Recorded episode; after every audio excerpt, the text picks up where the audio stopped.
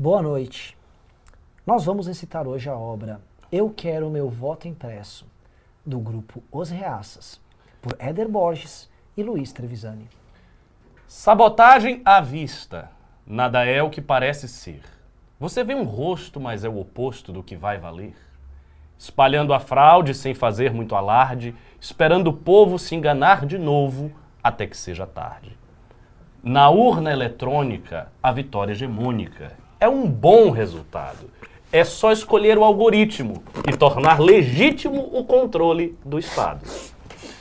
Por isso, eu quero meu voto impresso. Eu quero meu voto impresso. Eu quero mostrar quem é que man... Por favor, seriedade. Eu estou recitando um poema clássico aqui. Por favor, seriedade. Vou retomar a estrofe. Por isso eu quero meu voto impresso. Eu quero meu voto impresso. Eu quero mostrar quem é que manda nesse nosso Congresso. Eu quero meu voto impresso. Terroristas de ontem planejam um Brasil bolchevique e querem que a gente aceite alegremente as urnas da Smart Martins. Não seremos pátria grande, nem Cuba, nem Venezuela, nem vão mexer na bandeira, que vai ser sempre verde e amarela. Na urna eletrônica, a vitória hegemônica é um bom resultado. É só escolher o algoritmo e tornar legítimo o controle do Estado. Por isso eu quero meu voto impresso, eu quero meu voto impresso, eu quero mostrar quem é que manda nesse nosso Congresso. Eu, quero, quero meu, voto voto impresso, impresso. eu quero meu voto impresso. Contaram e ninguém viu. Apagão na liberdade do Brasil. Bravo! Bravo! Muito obrigado, muito obrigado, muito obrigado. Bravo, bravo. Muito obrigado. Este foi Eu Quero Meu Voto Impresso, interpretação de Ricardo Almeida, composição de Luiz Trevisani e Éder Borges, do grupo Os Reaças. Boa noite, Ricardo!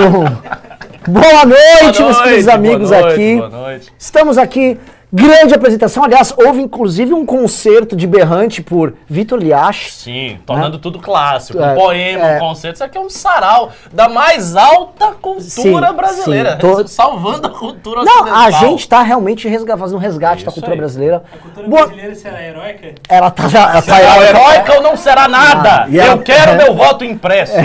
tá heróico pra caralho. Começamos esse programa num dia heróico. Dia em que Carluxo. Ah, Carluxo, se você soubesse o que os índios andam aprontando lá, no, lá no- na Esplana dos Ministérios, se você soubesse a quantidade de índios que tá lá, você até esqueceria do amargor e da dor que você vem sofrendo aí no Rio de Janeiro. Se você soubesse a quantidade de homens, de índios desnudos, caminhando pra lá e pra cá com suas flechas, com suas setas varonis, viris, apontadas pros três poderes, hum, você adoraria estar nos três poderes e receber aquela. Você entende? Aque- aquela saraivada de, de, de, de traços cilíndricos voando e atingindo. Carluxo, dor, sentimento, sofrimento. O que o menino, poeta do governo federal vem sofrendo, isso não está no gibi, ah, Ricardo Almeida. Ele, que é o líder das hostes de formadores de opinião e, e divulgadores de notícias falsas do governo, era, antes de tudo, um rachador. Eis, eis a ironia. Um menino que não gostava da rachada terminou, terminou rachadinha. caindo de boca na rachadinha. Olha só, Carluxo.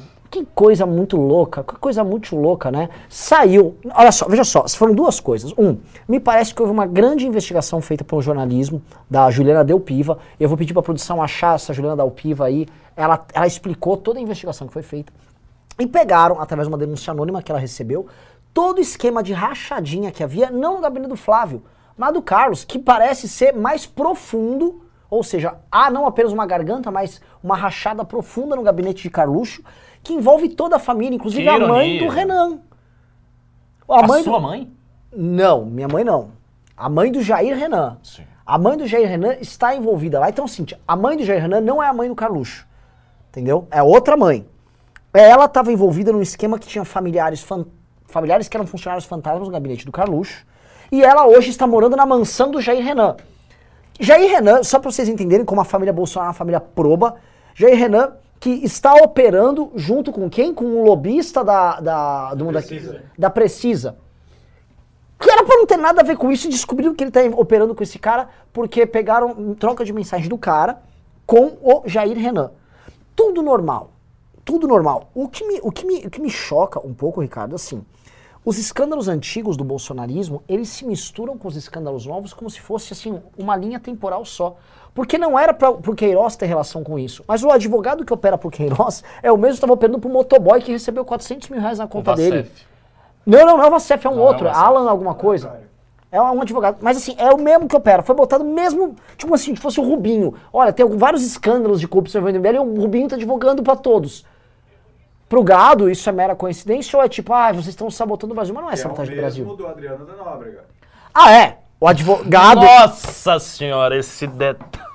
Meu Deus, que beleza. Então, assim. Esse detalhe é cereja do bolo. É cereja do bolo. Então, é o mesmo do miliciano morto, é o mesmo do Queiroz, é o mesmo do, do motoboy, que opera em nome do lobista ligado ao Ricardo Barros, que é do mesmo partido do Ciro Nogueira, que é ligado ao Ciro Nogueira, que nomeou o Cássio Nunes, que deu um habeas corpus pro motoboy não ir na CPI.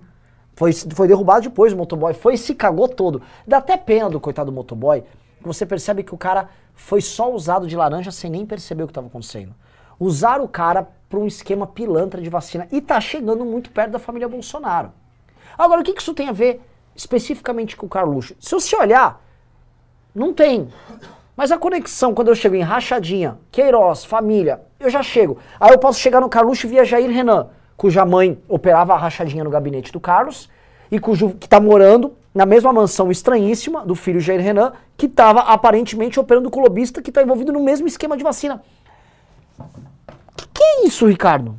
Eu acho que a gente precisa de um novo PowerPoint. Você lembra daquele PowerPoint do Dallagnol, que ficou muito famoso, o PowerPoint do Lula? Sim. A gente tem que ter um PowerPoint que é assim, tem um Bolsonaro, aí aparece a seta Jair Renan, Carlos Bolsonaro, Flávio Bolsonaro, advogado, lobista, Ricardo Barros, partido do Ciro Nogueira, Ex-mulher, outra ex-mulher, rachadinha, miliciano. Miliciano no meio. Adriano da Nóbrega, aliás, que morreu em circunstâncias estranhíssimas. Sim. Eu me lembro de ter feito news naquela época.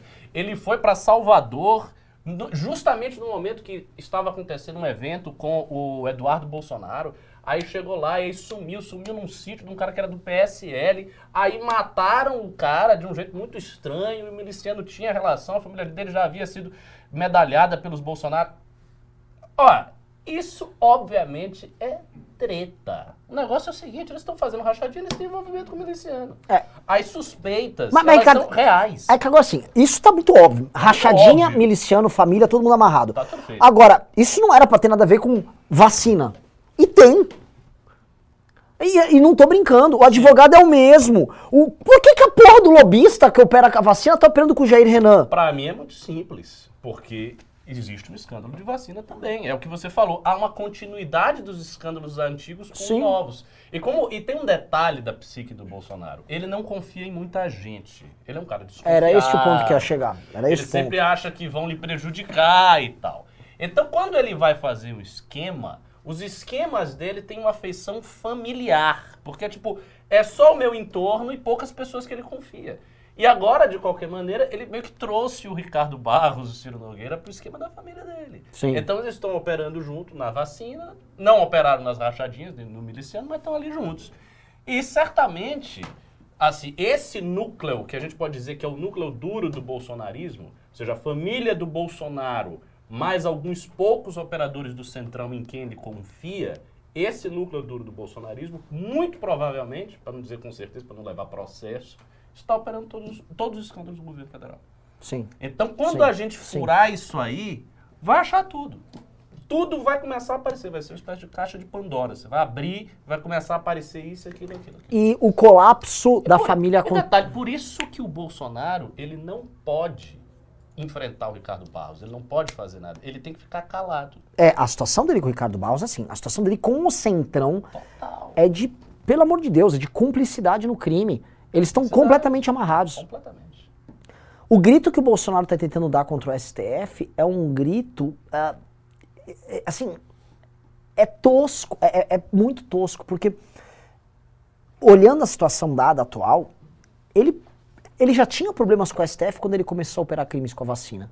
O que eu quero dizer é o seguinte, ele pega a extensão desse núcleo criminoso que ele tem, que envolve familiares e advogados ligados a ele, E aí, no meio da crise da, do Covid, ele estende isso pro Centrão, e em vez de ele manter aquela relação de compra do Centrão, que todo mundo tem, ele traz alguns caras do Centrão para roubar com eles. E amarra as pessoas todas juntas. Isso não é. Vocês estão assistindo? É de um amadorismo. Se eu sou, por exemplo, vai, o Zé Dirceu, como eu gosto de falar que eu sou, né? Se eu sou o Zé Dirceu, vai. Eu olho um troço desse, eu faço. Eu não tô entendendo nada. Os caras pegaram um prédio inteiro da Odebrecht. Vocês entenderam a corrupção no PT? Eles pegaram um prédio inteiro e criaram a, como é que chama? Ah, o Departamento de Operações Estruturadas. Foi montado um, opera, um departamento com planilhas, com nomes, com operações específicas, operadores políticos que tinham respectivas comissões, alíquotas de comissão, a fulano ganha tanto, Beltrano ganha tanto, obras específicas, orçamento por obra, o orçamento que é superfaturado, que não é. Foi criado toda uma rede para fazer essa operação e que a Operação Lava Jato ficou anos desnudando, investigando, pegando, prendendo. Hoje. Até, até para chegar aos elos grandes, né? Exato. Porque você começava pelos pequenos. Aí, que- aí não tem os pequenos, aí já são os grandes. São, Você exato. pega o primeiro, já é da da família. Já é da família Bolsonaro. Então, quando você olha aí, você fala, como é que. Que, que caralho é esse? Quem tá assistindo, entenda, é muito tosco. Me espanta o Ricardo Barros e o Sinograma, que estavam lá no Lava Jato, estarem nessa parada. Eu vou contar um negócio pra vocês, pessoal, que não sei se eu posso falar. Tadã, parece que esse programa de picareta, né? Mas assim, eu conheço muita gente, empresário grande, nos últimos no último ano, que estava envolvido até o pescoço nessa história de negociação com vacina. Sorte que eu não estou prevaricando, que eu não sou, não sou, como é que se diz? Não sou ó, figura pública, nada e Tô tal. curioso pra É. saber agora. Não, não, empresários grandes aqui de São Paulo, alguns empresários estão sendo mencionados hoje como adversários do Bolsonaro. Eu já joguei aí. Para mim, bom entendedor, meia palavra. é um cara que todo mundo falou, pô, traiu o Bolsonaro, o Bolsonaro não precisa dele, tem matéria sobre isso, tá? Gente da família de grandes empresários, herdeiros, montaram uma turma que estava operando com o Planalto e estava cooperando com empresas para comprar vacina lá fora, fazendo consórcios de vacina de empresários. Já me disseram, aí eu tô só, eu tô jogando no ar, falaram até que o Hang estava envolvido nisso. E aí eles sentavam, meu, esse era um negócio da China. O cara ia, comprava por X e vendia por 4X aqui. Quem- qual, qual era o esquema? Você comprava essas vacinas para fazer essa distribuição aqui, então o que você pegava era a representação delas aqui. E aí você ganhava um delta, você ganhava um valor a mais, um sobrepreço, por a representação que você fazia. E a Anvisa que liberava a vacina, e você precisava ter o controle sobre a Anvisa, coisa que o Ricardo Barros tinha. Então o jogo todo estava montado para você fazer uma operação em que algumas pessoas pegavam representações de vacina, traziam para cá e faziam isso. Então você precisava de capital também. Podia ser o capital de gente, por exemplo, do, do, do setor privado, que queriam fazer isso da- de forma privada, ou o Ministério da Saúde ia fazendo e ganhava por fora a galera que pegava a representação. Por isso tem muito representante comercial nessa história. Essa história que a gente está vendo é um esquema muito tosco, muito vagabundo, mas a pior parte assim, é um esquema de uma desumanidade mortal, de uma desumanidade atroz. Porque a primeira preocupação que deu no, no Bolsonaro, em alguns empresários, na família, é, em milico, militar lá dentro, foi como nós vamos roubar agora que vai ter que comprar vacina pra caralho. Porque eu não sei qual o tamanho das compras de vacina. Não sei se a coisa foi tipo da ordem de centena de bilhão. Acho que não. Acho que as coisas foram na ordem de dezena de bilhão. Normal. É. A, a doença não importa, a doença é, É. uma gripezinha, porque a- me obrigam a, me obrigam a comprar essa vacina que não funciona. Sim, uma é doença que verdade. não existe, eu não posso ganhar em cima disso. É. Qual é a lógica? Deixa eu falar um negócio, pessoal. Teve algum bug aqui, não teve? Do YouTube. Opa, Do YouTube, que caiu minha audiência aqui. chat, tá voltando. Mas, cara, que que minha audiência tá caindo no meio do programa? Eu nem passei a sacolinha. Deixa eu pedir um negócio. Tô com 2.200 pessoas, eu quero chegar a 3 mil pessoas nessa live. Live que Carluxo se fode é live que vai ter Pix. Imagina ele chorando lá, com aquela cara dele de burro. Hã? Pelo amor de Deus, hoje é dia, hoje é dia pra você ser feliz. Então, eu vou nem passei a sacolinha, mas não tem like. Cadê o like na live? Tá, ó, 1.500, subiu. Vamos subindo esse like na live aí, que hoje vai ser um programaralho. Programaralho. Então, isso. Vamos olhar em perspectiva. Esses vagabundos, cara, eles ficaram sabotando a, a porra da Coronavac tanto tempo, tanto tempo. Sim, não, não, não só porque, enfim, tem um discurso mentiroso, mas porque queria roubar. Eu fiz agora uma live, Ricardo, eu vou te perguntar isso assim, uma pergunta meio idiota. Mas o Fiuza tá até agora falando que as vacinas não funcionam, são vacinas experimentais. Ele foi derrubado lá do Twitter porque ele soltou fake news falando de consequências da vacina e tal. Esses caras, um Fiuza, um Constantino, a Jovem Pan inteira praticamente, esses caras trabalharam, sabendo ou não dos esquemas, para que vacinas sérias tivessem um delay Hum. na aprovação oficializada, ou seja, não tivesse, não fosse aprovado rápido, enquanto essa turma que envolve a família Bolsonaro operava para pegar a representação de outras vacinas e roubar. Isso está dado. A minha pergunta é, será que esses caras tinham ciência ou eles só estão, por exemplo, recebendo uma graninha para defender o governo? Qual, qual você acha que é a hipótese? Eu, sinceramente, eu acho que eles individualmente não tinham ciência disso. O que eu acho que pode haver aí é aquele. Como é que diz? Vou usar um ditado que se fala muito em Salvador, que é a cachaça sabida. O Ah. sujeito bebe, já sabendo que ele vai ficar alterado para fazer o que ele não deve. Então, Ah. essa cachaça sabida. Então, o- o- não é que o cara sabe, mas ele poderia saber. Ele poderia desconfiar. Ele tem faculdades mentais atiladas o suficiente para perceber que estava alguma coisa errada. É. Mas ele simplesmente não procurou saber, né? Não, vamos confiar. Então, você entra numa situação de vantagem mútua. Você está recebendo, você está com um emprego bom, você está aparecendo na mídia, você está ganhando like, você tem o público do gado. Então, você vai querer realmente fuçar um esquema que lhe parece estranho? Não, você vai chegar, não, não, não deve ser nada, não. Isso é que eu acho que deve ter acontecido. Porque, assim, veja, desde muito tempo que a gente sabe que tem algum esquema esquisito. Não na vacina, mas relação com o miliciano, rachadinha, que o Constantino e essa turma toda sempre tentaram diminuir o, o efeito. Então a gente já sabia que a família Bolsonaro tá errada em muita coisa. E tudo isso foi tocado com a barriga. Qual, qual a, a, a surpresa de enxergar um esquema nas vacinas? Nenhuma surpresa. Me parece uma coisa óbvia, meio, meio quase que natural. E essa foi uma hipótese, eu lembro disso, essa é foi uma hipótese que a gente aventou há muito tempo Sim. atrás. Quando já lá atrás, quando estava rolando todo esse discurso negacionista, a gente aventou essa hipótese. E você aventou essa hipótese.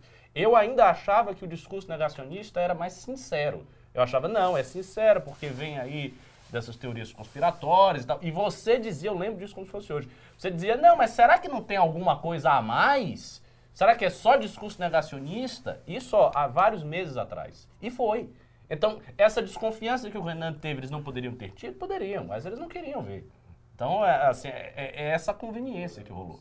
Olha, eu só queria falar que estão falando aqui nos comentários, lá comemorando que o Liberaldo tomou a live e tudo mais.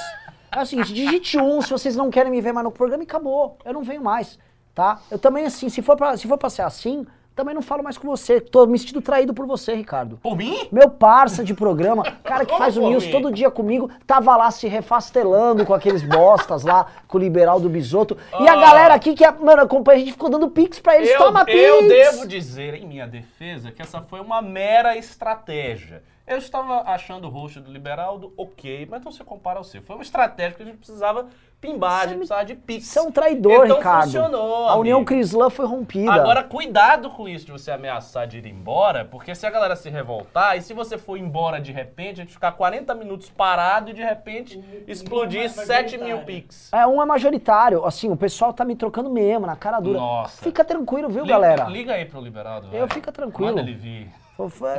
É, ele tá, pior que o liberal tá na reunião de campanha do Arthur. Ah, foda-se reunião de campanha. É. O news é mais importante. Ó, e assim, eu tô mal. imagina a minha autoestima depois de ser humilhado ontem. E ainda vou passar a sacolinha numa situação. Passa você agora a sacolinha aí. ah, passa você. Olha, é o seguinte. Pix do Pastor. Tá aqui o nome do Renan, mas eu acho que esse nome está um pouco desatualizado. Já poderia estar do Pastor Liberaldo. Mas vamos considerar essa sacolinha antiga. O negócio é o seguinte. Vocês que querem que o Renan vá embora, vocês têm que dar Pix. Se vocês derem um Pix sem o Renan passar essa sacolinha, Boa. se o Pix subir de verdade, Liberaldo vem e toma esse programa. Ao vivo. Passa Ao lá. vivo. Liberaldo Alguém vem fala com o Liberaldo. Da reunião do Arthur, ele Se, chega se passar aqui da meta de hoje à noite, que é 6 mil reais de e Pix, toma o programa no o final. liberal me expulsa ao vivo do programa. Vou- ó, liga, liga pro Liberaldo, pergunta já se ele chega pode. assim, já dando um murro. Já chega tocando pra Empurra fora. o Renan. Esculacho. Vocês querem esculacho? Vai ser esculacho. Que ontem Ó, queriam me humilhar, ó, então ó, se me humilha aí. Pisa aí, seu bando de filha da mãe. Pisem aí. Mas cadê o Pix no fundo? Tem que ter no fundo, né? O, Pix é suporte.mbl.org.br. Bota no fundo. É, estão os indo-europeus. Ou seja, eu não posso mostrar meu indo-europeu, Ricardo? Ou eu perdi todo o meu espaço Também aqui? Você tá perdendo o programa. Não, não, pelo menos Agora isso. o Liberaldo vai mostrar, sei lá, o Rio de Janeiro. É, vai ficar mostrando. Que olha, tem invasores muito mais Ipanema. selvagens do que, do que os indo-europeus. Tá? Já que é aí, tudo bem. Bota lá os invasores do morro lá. Hã? Ai, ai. Que isso? Querem piadas com Nossa, o Lula, Flaí... Flaí... hoje é um dia difícil para a Flaísa.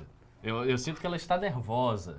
Flaís é a, uni- a única que tá aqui em minha defesa. Flaísa é o único bastião, Ela né? já mandou um pix ali, um pimba ali que olha, rapaz.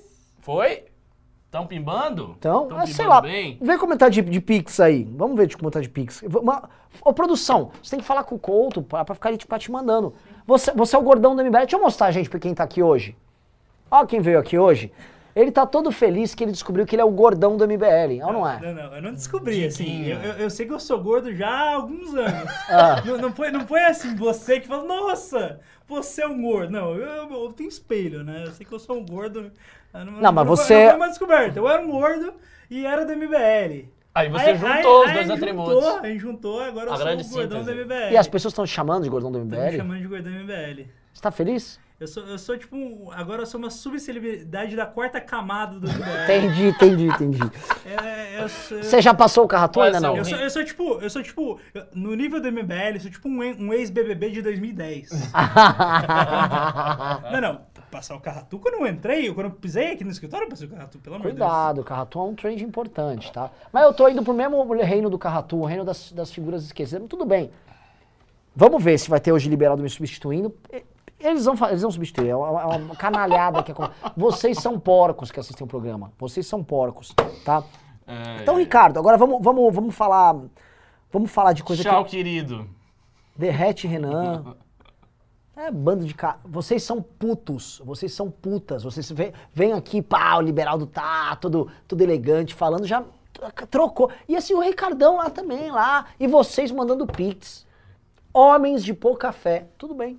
Ah, eu, eu, eu sou aque- aqueles reinos envelhecidos, sabe que o poder militar já é menor. Ah. Então você chega um outro É. invasor, eu já me acoplo. Eu Você digo, "Não, acoplou, Eu é. não tava com aquele outro, não. Eu tô com você, viu? Você, E, e claramente você fez um acordo com eles, o Ricardo vai ter o status dele mantido no novo reino. Naturalmente. Tudo bem, Pode pessoal. acontecer o que tudo for. bem, o, tudo o, bem. po- O poder da autoridade espiritual permanece. E permanece. É, eu tô vendo isso. Eu queria falar que vocês continuam com essas briguinhas aí, mas o MBL continua sendo é, gerido pela risocracia. Então, É, O que, que é isso? Tá vindo um monte de gente aqui. É, qual foi? Qual foi? Liberaldo vem? Qual foi? Mas tem que ter. Mas vem mesmo? Tem que bater a meta. Ih, tá longe de bater a meta. 500 reais por enquanto. Ah, Esquece. é, é, ó, vai ter que voltar. Você vai ter que fazer esse trabalho. Vá, se sinta no seu momento de Não, não, glória, você pessoal, está sendo caralho. Eu vou aqui. explicar o negócio. A gente tá pra lançar a, a prestação de contas dos gastos das manifestações. E vocês vão ver o que, que a gente já gastou. E foi dinheiro para chuchu. Dinheiro que foi vocês que doaram. Vocês estão fazendo essa manifestação acontecer. Agora eu não tô com choro. Vocês fizeram essa manifestação acontecer. Ela tá acontecendo. E a lá, para falar aqui com a nossa autoridade, nos deu o direito, o direito, e eu acho isso incrível. Foi, foi dado a nós a oportunidade de poder enfrentar o Bolsonaro agora, Ricardo. É isso, é incrível. Você não Isso acha é incrível? Ah, acho, acho. Ter dado, assim, não é o PT que está sendo dado a oportunidade, é a gente. Parece, sabe, o Ceia queria enfrentar o mestre do santuário tanto e pá, foi ele que chegou lá na 12 segunda casa. Sabe, porra, isso é muito lindo, cara. Então, porra, vamos lá. Quem foi que estão rindo? tá chamando um, um mago de magro sem Bilal. Que gratuito, velho. Mandem aqui a porra do Pix. Essa é nova. Mandem. pô. Quem que, que, quem foi, Mago? O que, que você quer A falar aí? precisa dar um recado sobre Recado de sábado. Pode falar aí, Tá Gutão. liberado? Pode, Por manda favor. ver. Tá liberado. rapaziada, tá liberado? Se você é Vocês de? Campinas, dá pra, dá pra escutar? Tem que... Pô, Chega- pô, mais um chega mais berras. É. Seguinte, se você é de Campinas, a gente tem um recado pra você. Uma das cidades mais lindas do mundo aí, do Brasil. Campinas, sábado, 10 da manhã, na Praça Carlos Gomes. Nós vamos fazer um adesivaço aí. Vai ter umas 60, 100 pessoas, se tudo der certo aí, umas 100 pessoas adesivando as ruas mais movimentadas de Campinas. Então, se você é de Campinas, um, fique atento pra ir na praça, na praça Carlos Gomes 10 da, manhã, 10 da manhã desse sábado. E me manda uma DM lá que eu vou te colocar num grupo pra gente organizar tudo direitinho. Vai ter cara batendo ali, né, não sei o quê. Tambor. Batendo nos outros? Batendo. Não, nos outros não. Nos outros é a galera do MTST. Vai ter cara batendo tambor, vai ter gente com, com adesivo, claro, aí. Também a galera lá com a Vuvuzela, fazer um grande barulho aí pro Campinas. Então, 10 da manhã, Praça Carlos Gomes, sábado em Campinas. É isso. Nos vemos lá, porque eu vou estar lá e o Magro sem Bilal também. Exatamente. Esperamos vocês lá e o Carratu quer dar um recado também. Ah, não. Fala aí. Ah, uh! Virou programa de auditório. Ei, Carratu, aqui. vai é tomar no programa de cu. auditório Ah! agora. É? Ah, dinheiro pra esse movimento. meu Deus do céu. Uau! É hoje. É hoje não, mas vamos fazer na sexta. inimigo da audiência. Vai ser na sexta. Sexta-feira. Sexta-feira. Seguinte, já, já- já- já. Por favor, vem aqui, vem aqui, Cato. Ó, sexta-feira. Não vamos- derrube o quadro. Não derrubarei. Seguinte, vamos leiloar esse quadro lindo, maravilhoso do Churchill para arrecadar fundos para a manifestação. Então é bem simples. Eu pedi para a produção colocar o WhatsApp e vai ser um leilão ao vivo para falar, ah, dou tanto, tanto, tanto. E aí ao final, a gente bate, uma, bate o martelo, a gente até arranja o martelo. E aí quem, quem ganhar, manda o Pix e é seu. Entregaremos o quadro. Qual é o lance mínimo do leilão? 5 mil. É sim, porque já tem um cara que já É, já ofereceu tem um cinco. cara que pediu. Lance mínimo 5 mil reais. Tô achando até barato. O quadro Cara, é pode bater o martelo em magnífico. você? O quadro é muito Pode bonito. ser na sua irmã. Muito, muito, Ó. muito maravilhoso esse quadro. Então vambora, vambora. Vamos, vamos voltar pro programa. O que que tá acontecendo, Ricardo? Voltando aqui, mo- passamos o momento... Ah, o cara tá dizendo quadro extremamente brega. Não é, não. Quadro não tem nada de brega, cara. É lindo. Você não tem gosto artístico, fica gostando daquelas coisas de Pollock, que é umas tintas assim jogadas no chão. Respeita isso aí. Arte figurativa, boa. Ricardo, o nosso grande Bolsonaro, muita gente falou que ele estava convocando a manifestação porque alguém da família seria preso. Não sei se você lembra que esse era um, dos- um dos rumores que estava rodando. Ó, vão e falavam que iriam prender o Carluxo especificamente. Mencionaram um pouco o Flávio, mas tem o Carluxo. E por que o- tem um lance do Carluxo? Carluxo, Jair Renan, Michele Bolsonaro não tem foro privilegiado. Né? O Carluxo é um vereador. Exato. A justiça comum prende o Carluxo. Jair Renan é simplesmente um moleque playboy que faz lobby e agora faz lobby com empresa que roubou. Aliás, aquele moleque faz logo. Ele não faz, ele é um laranja do pai. É um laranja, É total, obviamente. óbvio. Ele não tem. Eu, Ele, eu quero um menino. Tipo, e não é um menino brilhante. É um. pô, Ele, ele só é um, Um assim, idiota. é um idiota. Um idiota. O, o Jair Renan é tipo assim, é um testa de ferro do pai pra fazer negócio com as empresas ali. Foi montado pra ele um escritório de lobby em Brasília. Aí, uma das empresas, isso antes das, das tretas com vacina, uma das empresas ali era uma empresa de mármore do Espírito Santo. O que, que o Jair Renan entende da extração de mármore no Espírito, Santo? San- é. Aí o Jair Renan imagina, ô, tudo bem, mas me, me conta, isso aí tinha uns depósitos sedimentares ali, e aí formou um tipo de mármore, qual é o tipo? É estilo mármore de Carrara? É um... Complicado. Oi, sabe, é óbvio que o cara não... é- enfim, não vou ficar dando nomes aqui, um testa de ferro, e é óbvio que, assim, as investigações contra o Carluxo estão muito avançadas. O que soltaram hoje são investigações, assim, dezenas de pessoas, de familiares que nunca botaram o pé no gabinete do cara, que não se identificavam como funcionários dele e que recebiam, estavam numa folha de pagamento. Foi feito um trabalho pela- pelos jornalistas ali, especialmente aquela Juliana, de pesquisar, porque isso não estava digitalizado e a Câmara do Rio, Rio de Janeiro, trabalha bastante para você não ter transparência alguma nessas coisas. Então eles são obrigados a pegar diários oficiais e checar diários oficiais de 2011 até 2018 para ficar checando todas as contratações e demissões no gabinete do Carluxo.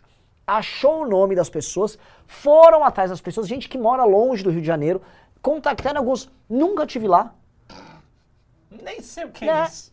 A mãe do Jair Renan, que não é mãe do Carluxo, ela operava com familiares dela dentro do gabinete do Carluxo. Então havia essa- esse mar de pessoas que operavam lá, assim como no, no gabinete do Flávio, haviam pessoas ligadas demais à turma miliciana e à turma A do. mãe do Flávio também, né? A mãe do Flávio também. Só falta a Michele. Que recebia. inclusive, isso era no Fantástico. A Michelle estava recebendo grana dessa turma. Cara, os esquemas do Bolsonaro, eles são muito engraçados até. Pare- Parece um esquete da É. grande família, só que É. a grande família corrupta. Tá, tá, tá, tá, tá, tá, tá, tá, tá. Exatamente. É, é tipo a grande família corrupta. É. Tem o pai, o patriarca, que é o É. manda-chuva de todo mundo. Aí esse patriarca já teve uma ex, uma ex da ex É. e a atual. Que a atual é uma mais nova, É. bonitinha e tal. Vai trocando sempre por uma mais nova. Sempre uma mais nova. Aí Todas vai- recebem no esquema. Impressionante, aí o cara vai pegando a mulher, a mulher entra no esquema, aí tem vários filhos que tal, e mete o filho na política, aí o outro que, já não, que não é política já tá no lobby. É uma, é uma família engraçada. Eu, eu, eu, queria conhecer a família Bolsonaro. Eu conheci alguns, né? Assim, da família Bolsonaro já conheci o Flávio, conheci o Eduardo, foi o que eu mais conversei, já conheci o Jair. churrasco lá pra conversar com família É, Bolsonaro. cara, assim, é, é, do jeito que eles são cafones, é, é assim, você ia comer mal. Eu imagino. Eles iam comer, você ia comer mal ali, que era aquela coisa que, que a gente brega pra caralho, mas assim, é, você, pelo menos, eu acho que você ia rir. Porque assim, é um, mam, é um mambembe, É. né? Ah, parecia um miliciano... Ainda tem o papagaio de pirata, que é o Hélio Negão. Tem- não, que aparecer. Aí chega É. o Negão. É. Ô, nosso negão, vem aqui. é O, ne o El Negão, ele tem tanto uma mentalidade, você O? Negão é o que faz o churrasco. Ele É, fica lá. é. E ficava servindo, "Ô, Jair, quer? É. Toma aí." Uma. Nossa, é, é fogo. É uma coisa bizarra. E assim, o Bolsonaro conseguiu manter todos as ex-mulheres envolvidas, as ex-mulheres e a atual envolvidas, porque é o mesmo esquema. O que fica claro, a gente, a gente já passou por Ciro Nogueira, Ricardo Barros, Cássio Nunes, empresas multinacionais produtoras de vacina, é, é, lobistas, motoboys, todo tipo de gente, e tudo vai ligando à família. Sim. E me parece assim, há um grande esquema original, e desse esquema original a gente vai dependendo dos outros esquemas. E o ponto que acho que vai ter é, quais outros esquemas não tem também? Porque você vai pegando ramificações disso É. aí. E tem o Tratolão, por exemplo. Sim. Será que o Tratolão tem alguma conexão com os outros esquemas, por exemplo? Uma coisa separada? O Tratolão é muito ligado ao Lira, né? Me parece ser uma engenharia montada pelo Lira para fazer compra de votos. No caso, foi para comprar os votos para a eleição do próprio Lira.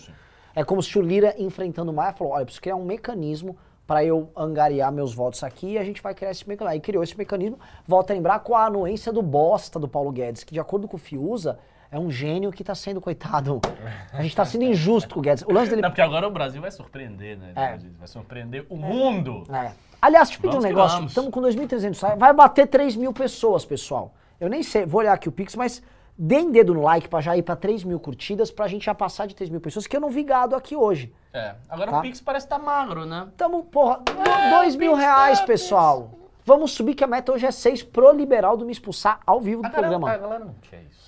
Infelizmente, você ganhou, cara. Você é o cara. Não, não é, não é, não é, não acho, não. Eu acho o seguinte, Ricardo. Se. se O? Renan é tão dedicado ao movimento que ele se torna um masoquista ao vivo para ter dinheiro para as manifestações. Isso é fantástico.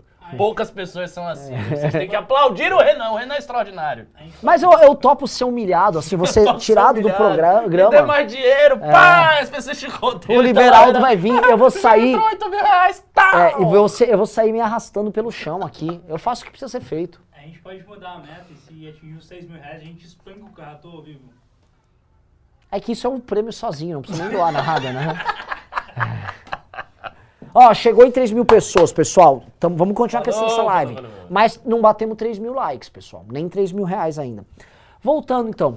O, o- será, cara, olhando. Se o Bolsonaro, obviamente, sabia que eles estão sendo investigados, que as investigações estavam andando a esse ponto, pra ter a quebra de sigilo.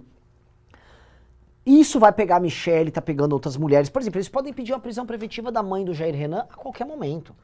Eventualmente, eles podem pedir uma prisão preventiva do Carluxo a qualquer momento. E aí dá pra entender o porquê do medo, porque eles talvez estejam com medo disso. E não é, percebam isso aqui, uma coisa que envolve o STF. Não, É o Tribunal de Justiça do Rio. não é. É o Rio de, é especificamente que, vamos lembrar, eles trabalharam interferindo demais ali na Justiça do Rio. Mudou um, mudou outro.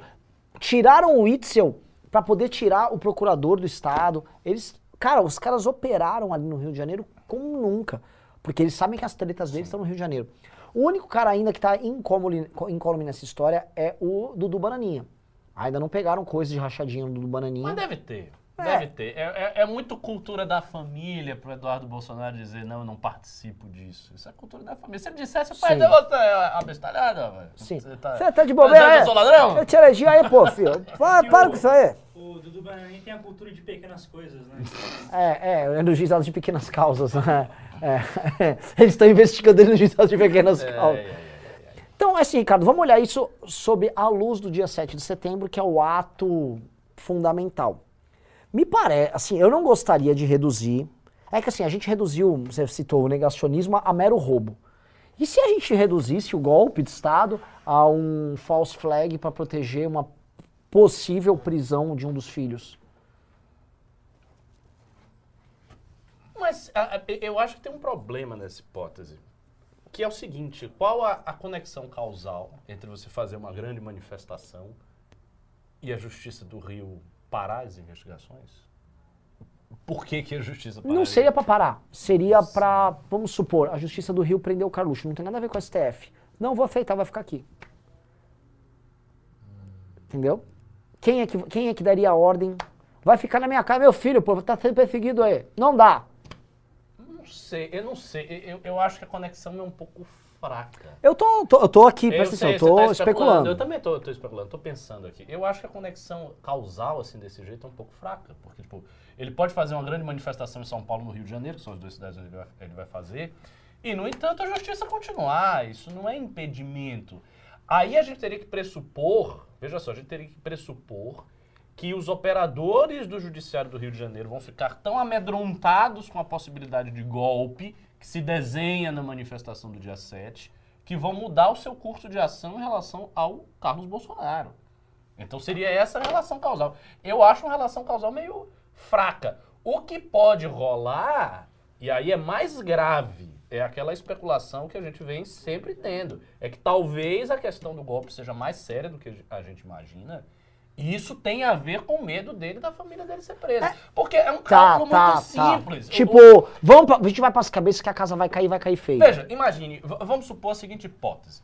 É, vamos supor que a gente tivesse uma massa gigante, ensandecida e tal, que a gente pudesse mobilizar, e o nosso discurso fosse já muito radical, o discurso.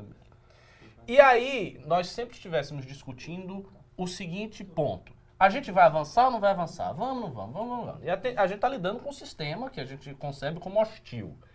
Daí você sabe com certeza absoluta que você vai ser preso, o Alexandre vai ser preso, sua família toda vai ser presa. E as pessoas principais aqui do MBL vão ser presas. Você sabe disso já.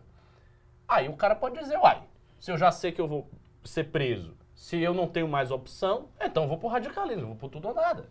Eu já vou ser preso mesmo. Então tanto faz eu ser preso que eu tô tentando dar um golpe e falhar, ou eu ser preso, ou a minha família ser presa por outros assuntos. E outra coisa, ele como patriarca, Ah, sim, ele mas- envolveu a família inteira dele nisso. Todo como se ele estivesse mundo. destruindo a família dele inteira nisso. Porque é verdade. Exatamente. exatamente. Esse, esque- esse nódulo Carluxo, ele é um nódulo muito interessante, porque nele tá amarrado ex-mulher, possivelmente, não, não cravo nada, mas, ó, caiu aqui a internet. É, tá, tá preto. Sombrio. Porra, gente, tá num como 3 mil. Que, que ódio, produção. É, Ô, galera, é. o gordão aqui tá se fudendo todo. Bom, ele- Não sai da live, pessoal. Certo, Tá, Não tá. sai Vamos, lá, vamos ficam continuar falando. falando. enquanto eles, eles tentam. Você, você tava fazendo um Vai, vai, raciocínio vai. de que o Bolsonaro se sentiria talvez culpado. Então eles teriam uma, uma questão de culpa. De culpa e de ele responsa- envolveu todo. Ele responsa. envolveu todo mundo. Eu Ele vou ser envolveu homem aqui, Flávio, eu vou ele ser homem envolveu aqui. o Carlos, ele envolveu a ex-mulher, ele envolveu a mulher. É, pode ser, eu acho que pode ser isso. Se, se ele achar que ele vai ser preso de forma iminente, ou os familiares dele serão presos de maneira iminente, ele pode ir por tudo ou nada pensando nisso. Pô, eu- o que, que é mais do que a prisão? Nada. Eles já vão me prender mesmo desse jeito, então vamos aqui pro golpe, vamos tentar alguma coisa. Pode ser que seja esse raciocínio. Ou pode ser ainda algo muito menos que todas essas especulações nossas. Simplesmente ele quer demonstrar força para não ser impeachmentado. Pode ser uma coisa básica. Ele quer demonstrar força para que os políticos vejam que ele tem apoio popular, que as nossas manifestações pareçam bem menores, e daí ele evita a possibilidade do impeachment.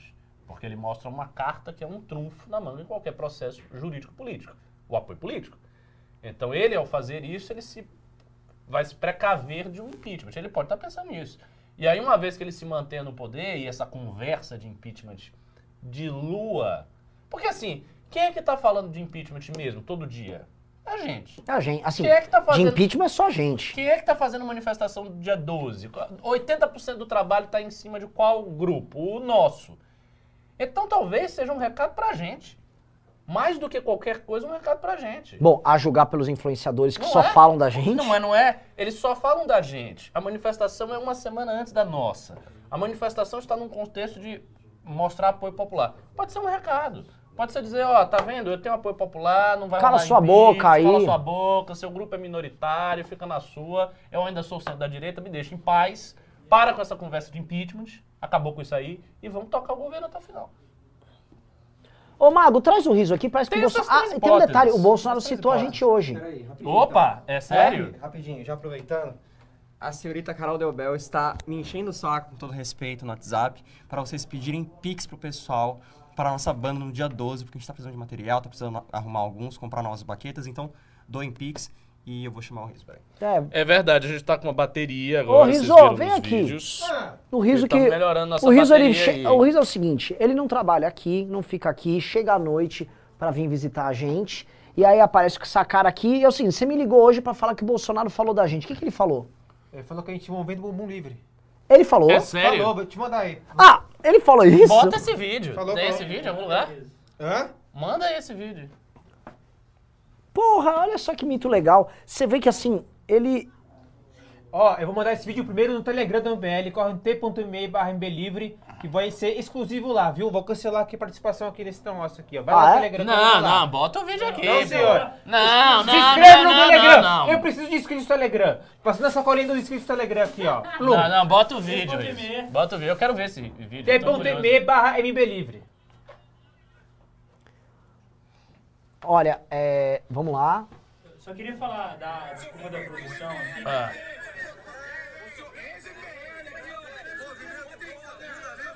Boda livre! Aê!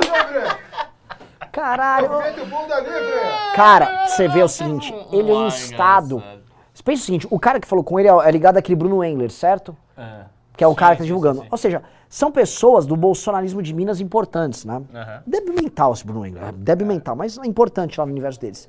O cara chega, tá do lado do presidente da República, a primeira coisa que ele vem na cabeça dele, MBL. MBL. Ah. O cara tá com, tá com assim, com, com o homem que cuida da vida dele. ídolo. Com o ídolo Cafetão dele. dele. Cafetão dele. O, o cara, assim, que né, ele, tá, ele vive ao redor do cara. O que, que ele vai lá? Ele fala do MBL. Os caras são tarados pelo MBL. É, eles são. Eles são Por que, que não prenderam a gente ainda, Ricardo? É que, um, a gente não é criminoso, mas É, sei cara, lá, cara, porque faz alguma coisa. Tá com uma bomba aqui também. Eu vou falar. Por favor, não dê ideia. Não, eu vou falar um negócio, Ricardo. Se viessem aqui, passa, Não ó, ideia. veio um louquinho, ó, veio um bolsominion e passou a metranca aqui. Ninguém dá muita bola pra gente. A gente ia morrer, ia ter uma galera Não, lá. não tô feliz com essa perspectiva, não. Não, não, não, não, não, não vem com esse papo, não. Chega um Bolsonaro e mete a metralhadora aqui. Ainda mais se matasse a gente, ia resolver um monte de problema e assim, ia ter uma, alguma comoção, mas ia ficar por isso mesmo. As pessoas não gostam muito da gente, as pessoas Olha, gostam que a gente... é, pelo meu passado de aluno do professor Olavo, pelo meu respeito e antiguidade na direita, se tiver algum bolsomínio que esteja assistindo esse programa, por favor, me avise. No privado, no Insta, quando é que você vem aqui, porque aí eu não venho. Não falo Tá, nada, mas não venho. tá bom. Ó, estamos com quase 3.300 pessoas, pessoal. Vamos meter 3.300 likes pra subir. Va- É que não vai bater 4 mil, vocês não vão me dar essa honra de ter um problema com 4 mil pessoas e 6 mil de Pix. Para ver quanto tá de Pix agora. O, o- É, a Flaisa tá rindo do Isolavente. Ah, nessa hora a gente fala, a gente fala as coisas, né? Isolavente. Ô, Sono, obrigado, viu, por estar por tá passando em tempo real eu aí. fiz o debate do, do Você tem que avisar Olavo. o Gordão, Sono. Me poupem. Foi? Que aconteceu? Quero sobreviver. Pix, o Gordão tem que ficar lá, sabendo. Ele é gordo. Então vamos lá. Pessoal, sacolinha do Pix passando na tua tela, a sacolinha do Pastor Renan avisando, é din-din pra manifestação. Ô Couto, a gente tá com caixa ou o caixa tá baladinho por causa da- dos últimos gastos? Cara, a gente tá gastando enquanto vai entrando. É? Mas essa, essa última semana a gente precisa de mais dinheiro porque a gente quer aumentar a capacidade de tudo, né? Patrocínio tem que aumentar, adesivaço tem que aumentar, manifestação de rua tem que aumentar, faixa, tudo. Tá, mas assim, é, eu não tô, tipo, passando sufoco de grana. Acho que não, acho que a gente tem uma margenzinha, mas não é muito Uma grande. Tem uma- margenzinha, não tá me parecendo muito favorável, não. É bom vocês darem o Pix, viu? O Conto tá falando que ah, tem uma margenzinha, não sei o quê. e dá- e- e- Imagina se falta.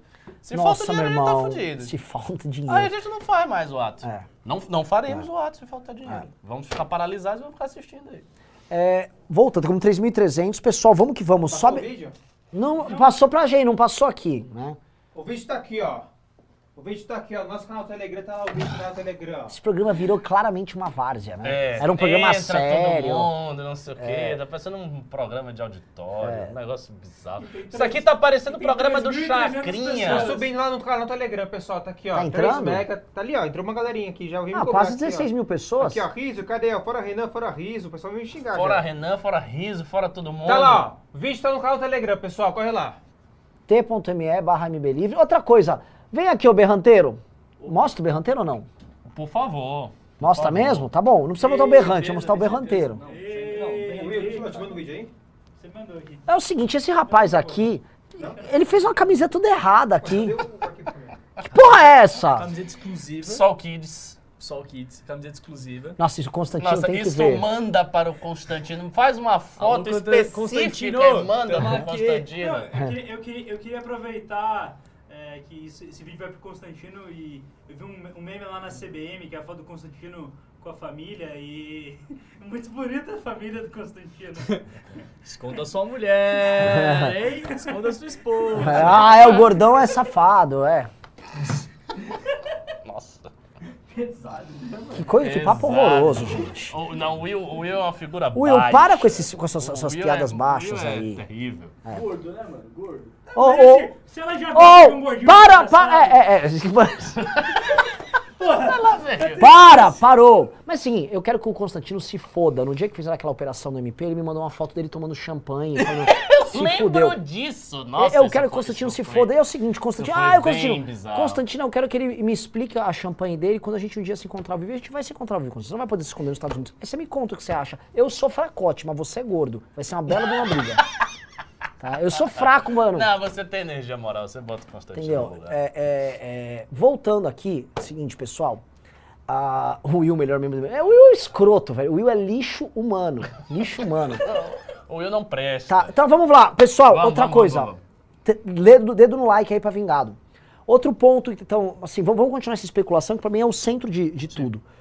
É, talvez o Bolsonaro, talvez seja, seja isso. O Bolsonaro, ele viu que é o seguinte, meu, a CPI, porque é muito tosco o que a CPI tá pegando. A CPI Sim. tá chegando na gente, é desmoralização, a economia tá indo pro saco, eu não vou conseguir justificar as coisas, eu preciso comprar uns votos desesperadamente, o Senado tá me cercando, e aí a minha... Estão pegando minha família, cara. Já estão, assim, tá no, pegando, o pezinho do Carluxo tá, tá- já tá mordido e tal. ser derrubado. Ele pensa. É. E pegou o Carluxo, gente, vai, imagina mexer com duas ex-mulheres, a atual, os filhos. É uma situação, assim, desesperadora. Talvez a ideia do golpe seja assim. Por isso que ele falou: vitó é, prisão, morte ou vitória. Talvez o, o Bolsonaro, a gente tá, às vezes. não, o Bolsonaro é um cara que, instado a falar sobre um movimento político, ele fala movimento bunda livre. Talvez ele seja um cara que falou: ah, isso aqui, ó. Ou vamos empreender, ou vou morrer, ou vou ter a vitória. Às vezes a gente não tem que interpretar muita coisa. Ah, Ricardo. ah, não, eu, eu- eu concordo, eu tô na sua linha. Eu acho que é isso mesmo. Ele tá vendo a iminência. Agora, é, o, o- o- a única dúvida é o seguinte: é qual o sentido, qual o significado da palavra vitória? O que, que é vitória para o Bolsonaro? É ele efetivamente dar um golpe de Estado e assumir o poder? Isso seria uma vitória maiúscula. É. tá? Eu acho que está um pouco longe das possibilidades do Bolsonaro. É isso que ele está pensando em fazer no dia 7, com a sua tropa de idosos, com a sua tropa de tiozões da fake news, com o seu pessoal do WhatsApp? Não sei. Acho difícil. Acho muito difícil acontecer. Isso é uma coisa que ele pode estar pensando. A outra ideia de vitória é eu venço por demonstrar apoio e por acabar a ideia do impeachment. E aí eu sigo até a eleição de 2022. Essa também é uma vitória. Veja, se a manifestação do Bolsonaro for gigante e a nossa for fraca, e a gente sentir que está muito disperso e que vai ser muito custoso fazer uma outra, a ideia do impeachment ela vai meio que se diluir. Isso é um fato. A gente precisa fazer o dia 12 de uma forma robusta, suficiente, para quando estiver próximo do dia 7, ser ou parecida ou um, um pouco menor ou maior. Não, não pode ter uma diferença assim colossal, não pode ser um negócio desse tamanho uma coisa pequenininha. Porque aí fica, aí fica difícil. E entendeu, entendo que o dia 12 não é final de Copa do Mundo. Não, não Isso é aqui é o pra começo primeira. do horizonte de manifestação. E eu falei isso no meu primeira tem que ser Instagram. robusta e depois crescer. Posso falar com a beleza do, do, do dia 12? Ela é a primeira. Ela começa com Bolsonaro e ela vai terminar lá na frente com Lula. Se nós tivermos sucesso, a gente vai começar pelo impeachment do Bolsonaro e vai estar lá na frente, perto da eleição, botando as pessoas mobilizadas contra o retorno de uma quadrilha ao poder. Se eu vou fazer uma profecia aqui. Vou fazer uma profecia. Escutem bem. Geralmente eu não erro nas minhas previsões. Se o Bolsonaro for im- impeachmentado de fato, eu acho que o Lula tem grande chance de perder a eleição. Mas perder brabo, por, eu também por- acho. Por uma razão muito simples, veja.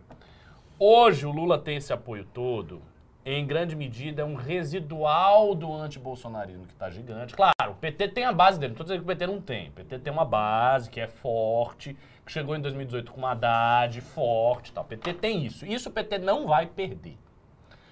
Só que o PT tem mais, ele tá com mais folga de voto, porque o Bolsonaro é ruim demais. Então as pessoas olham os dois candidatos competitivos e pensam em votar no Lula. Ah, mas tem outros candidatos que aparecem na pesquisa, mas eles não estão competitivos o suficiente. Então é natural, o raciocínio do eleitor é muito binário no nosso caso, porque a gente não pode nunca nos esquecer. Quase todas as eleições do Brasil são decididas em segundo turno, o que significa algo muito importante para a cabeça do eleitor. O cara olha o segundo turno já no primeiro turno. É por isso que se faz o voto útil. E por isso que vários candidatos ganham eleição por causa de voto útil, vão para o segundo turno por causa de voto útil. Então o cara olha o Bolsonaro e o Lula, ele pensa, ah, vou votar no Lula, vou votar no Lula, vou votar no Lula. Então essa folga ele tem. Não tendo o Bolsonaro na disputa, você vai ter uma massa enorme de voto, Gigantesca, é, é que é grotesca. todo o voto do Bolsonaro. Você vai ter mais o voto de quem não queria nem Lula nem Bolsonaro. E você vai ter essa massa que somada é maior do que o voto que o PT tem na sua base, de fato. Se você pegar essa massa e você unificar em um nome mais forte que todos os demais, você ganha do Lula. E aí qual vai ser o trabalho político se o impeachment de Bolsonaro acontecer? Primeiro, estruturar um governo Mourão, como governo tampão de transição, do jeito que foi o governo Temer até o final. E o segundo trabalho é pegar essa terceira via, que hoje é um balai de gato, com vários supostos líderes querendo aparecer, Simone Tebet, Alessandra, Dória, Leite, fulano, esse cano, pegar isso aí e unificar em um. E dizer, ó, quem for subir aqui, quem está acima das pesquisas, consideravelmente acima, porque é, é natural que um desponte. A ideia de que você vai ter essa massa de gente enorme, o voto de Bolsonaro e tal, e essa massa vai se, se dispersar por igual em quatro, cinco candidatos, isso é inverossímil, não é assim que o eleitor pensa. O eleitor ó, começa a olhar o candidato que está na frente, ele começa a votar, ele começa a votar, ele começa a ir. Ocorre quase uma convergência ali. Este candidato é quem vai disputar com o Lula. E aí o que vai acontecer? Esse candidato, esse herdeiro da força do Bolsonaro e da força do nem Lula nem Bolsonaro, vai para o segundo turno com o Lula. E aí ele vai ter uma coisa incrível que o Bolsonaro não tem mais. Ele vai ter o antipetismo antigo a seu favor. Por que, que o Total. Bolsonaro não tem? Porque ele é um governante, ele é uma merda. Então as pessoas olham as duas coisas e comparam. Mas um novo candidato, não. Um novo candidato é esperança. Ele traz um projeto que nunca foi realizado. Ele não traz antipetismo, ele não traz antibolsonarismo. Ele traz legitimidade do processo de impeachment. Ele traz muitas coisas. Então isso realmente se torna uma esperança para você não ter o retorno do PT.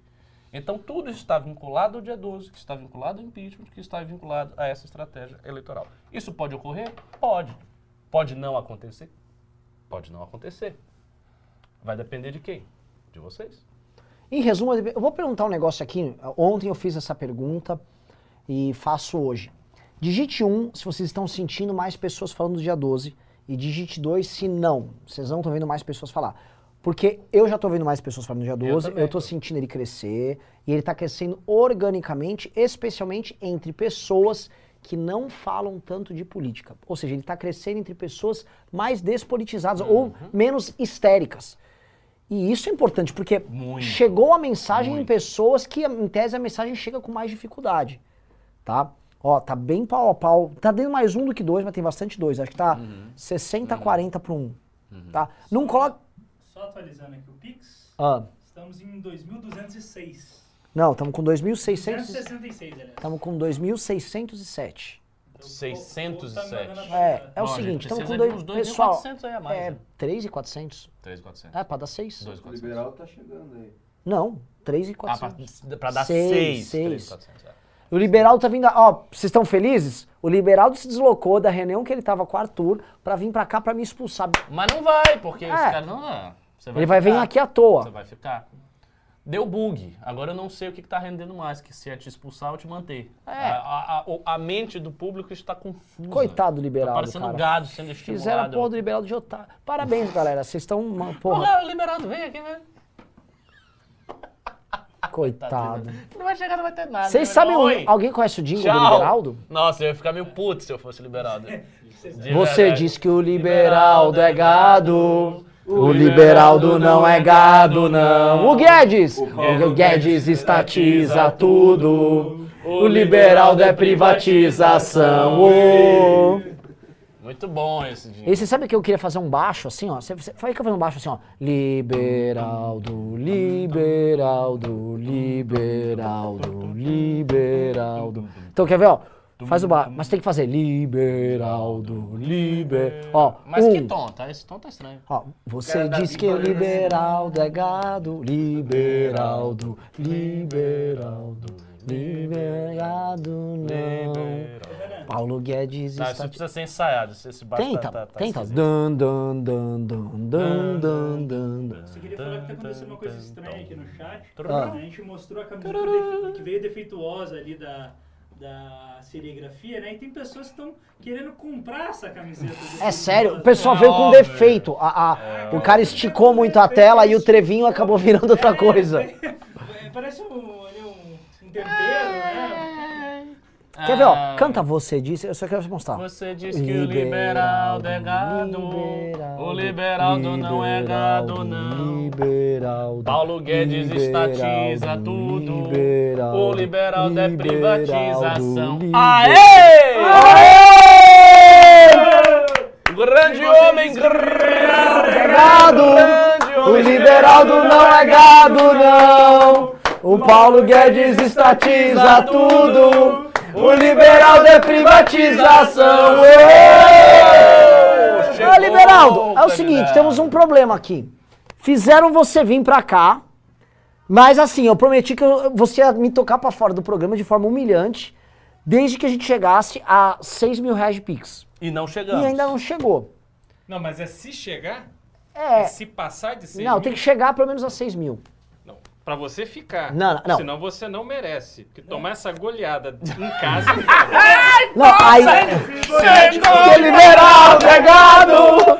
O liberaldo não é gado, não! Paulo Guedes estatiza tudo! O lance é o seguinte. Liberaldo é privatização. Rapaz, já chega, ele chegou agressivo pra caralho. Mas não é? É, Senta vo- aqui, você- vamos, é, eu tô- vamos fazer um- o seguinte. Você em Eu vou Brasília embora hoje mais, mais cedo você aqui. faz o programa. Não, o liberaldo, calma, assim, era pra me humilhar, mas não com tanta verve. Tanta força. É. O cara já chegou pisando. É o seguinte, é o seguinte, não, assim, dá pro liberaldo ficando aqui, ó, dá pra, senta aqui, tenta, Deixa eu dar a volta.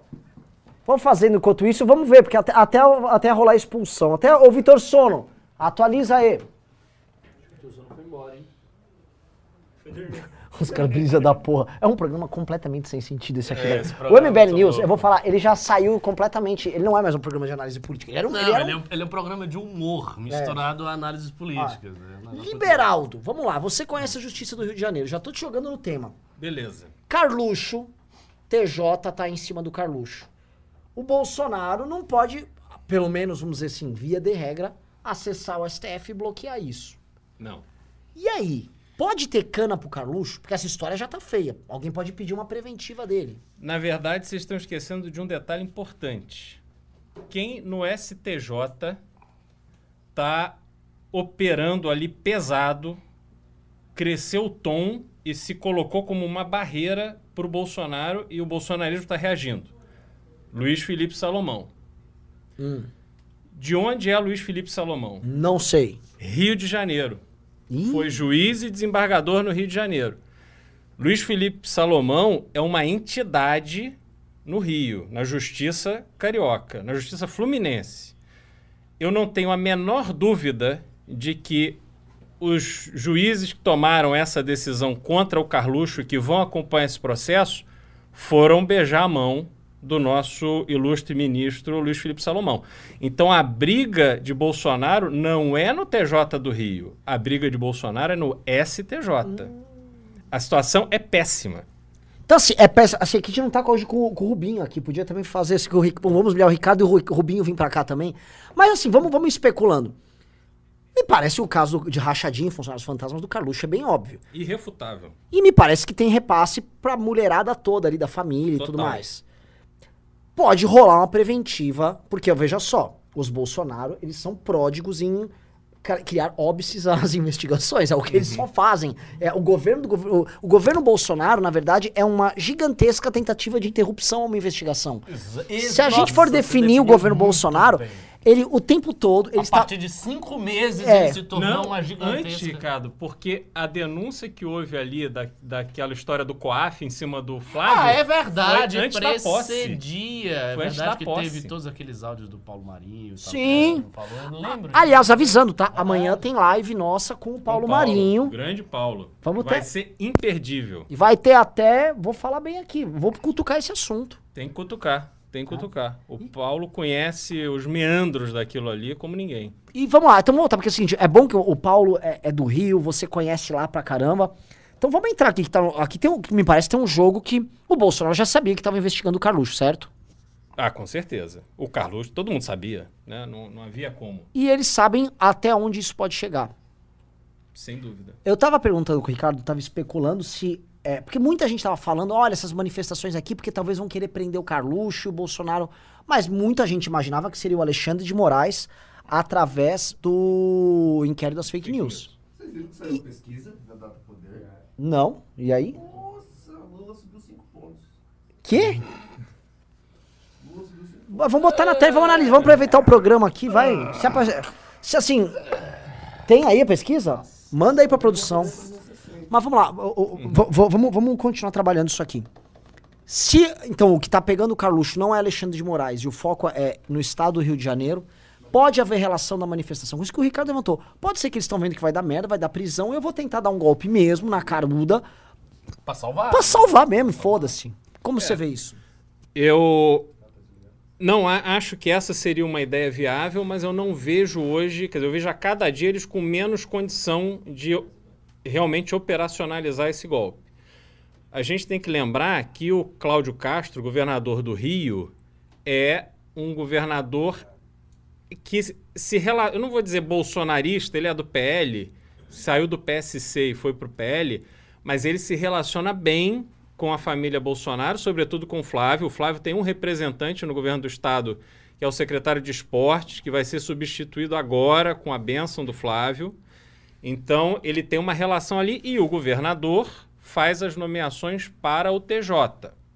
Então tem uma relação ali de poder que o governador, se devidamente estimulado for, ele pode operar esse poder de indicações e tal para tentar aliviar a barra para o Carluxo. Mas ninguém do Rio, ninguém do TJ, ninguém do governo, ninguém da Câmara tem nenhuma dúvida de que se for, um- não é muito a fundo, é um pouquinho a fundo, é tirar a areia ali de cima, vai estar escancarado todo o problema ali do Carluxo. O Carluxo, assim como o Flávio, assim como o próprio Jair, assim como o Eduardo, todos eles têm culpa no cartório. O Flávio é, acho que por seis mandatos, vereador. Ele faz isso da vida desde os 17 anos de idade. Ele fez 18 depois da eleição para poder assumir. Como é que ele mora numa casa na, em frente à praia da Barra da Tijuca? Essa matemática eu não sei fazer. Olha que eu, porra, tentei pra cacete e aí cheguei à conclusão que você só consegue ganhar dinheiro e ter algum tipo de patrimônio se você for para iniciativa privada, se você for arriscar trabalhar feito um cachorro, feito um malandro, porque na moleza não tem como. Então, essa matemática não fecha, porque o pai dele também só fez isso da vida. A mãe dele, até na, na administração anterior do Eduardo Paes, era lotada no gabinete do prefeito. E você acha que ela aparecia lá? Pega o quadro, vamos, é só pedir o quadro de presença dela. Pô, esse povo não trabalha. Esse povo é colocado pelo Jair nas relações políticas que ele tem para poder acomodar ali a, a, a grana para alimentar todo E era um mundo. esquema assim, basicamente, fica lá, e não é que ele tava colocando um operador político dele, é tipo, fica lá e me dá uma grana. É isso, é isso. É, é porque assim, veja, são quatro gabinetes. Então, quatro gabinetes de 20, 25 pessoas cada um. Então, eles têm ali, vai, 80, 90 pessoas, 100 pessoas para eles operarem. 2 mil reais de cada um. Bota no barato, que não era isso. Sim, sim, sim, sim. Meu amigo, você tá Você levanta dois- pelo menos 200 pau por mês. Pô, dois pau e meio por ano. É, fácil. Eles estão nisso há 30 anos. Fácil, é. Então, É, porra, meu amigo. E assim, não é que ele sai, usa isso para ele ir para morar na na, na praia de Ipanema, viajar para Nova York, porque eles não têm esse tipo de hábito. Então ele tem a casa dele ali na Barra, é o máximo do luxo que ele tem vontade de ter. Ele tem uma casinha lá em Angra, que é um- quase um sobrado. Ele tem o apartamento no subúrbio, a mãe, a mãe do Jair Renan, que morava em Resende. E é assim, é, é tudo debaixo do radar, entendeu? Não tem ostentação. Eles não são daqueles que vão abrir champanhe no Fazano. É outro tipo de gente, entendeu?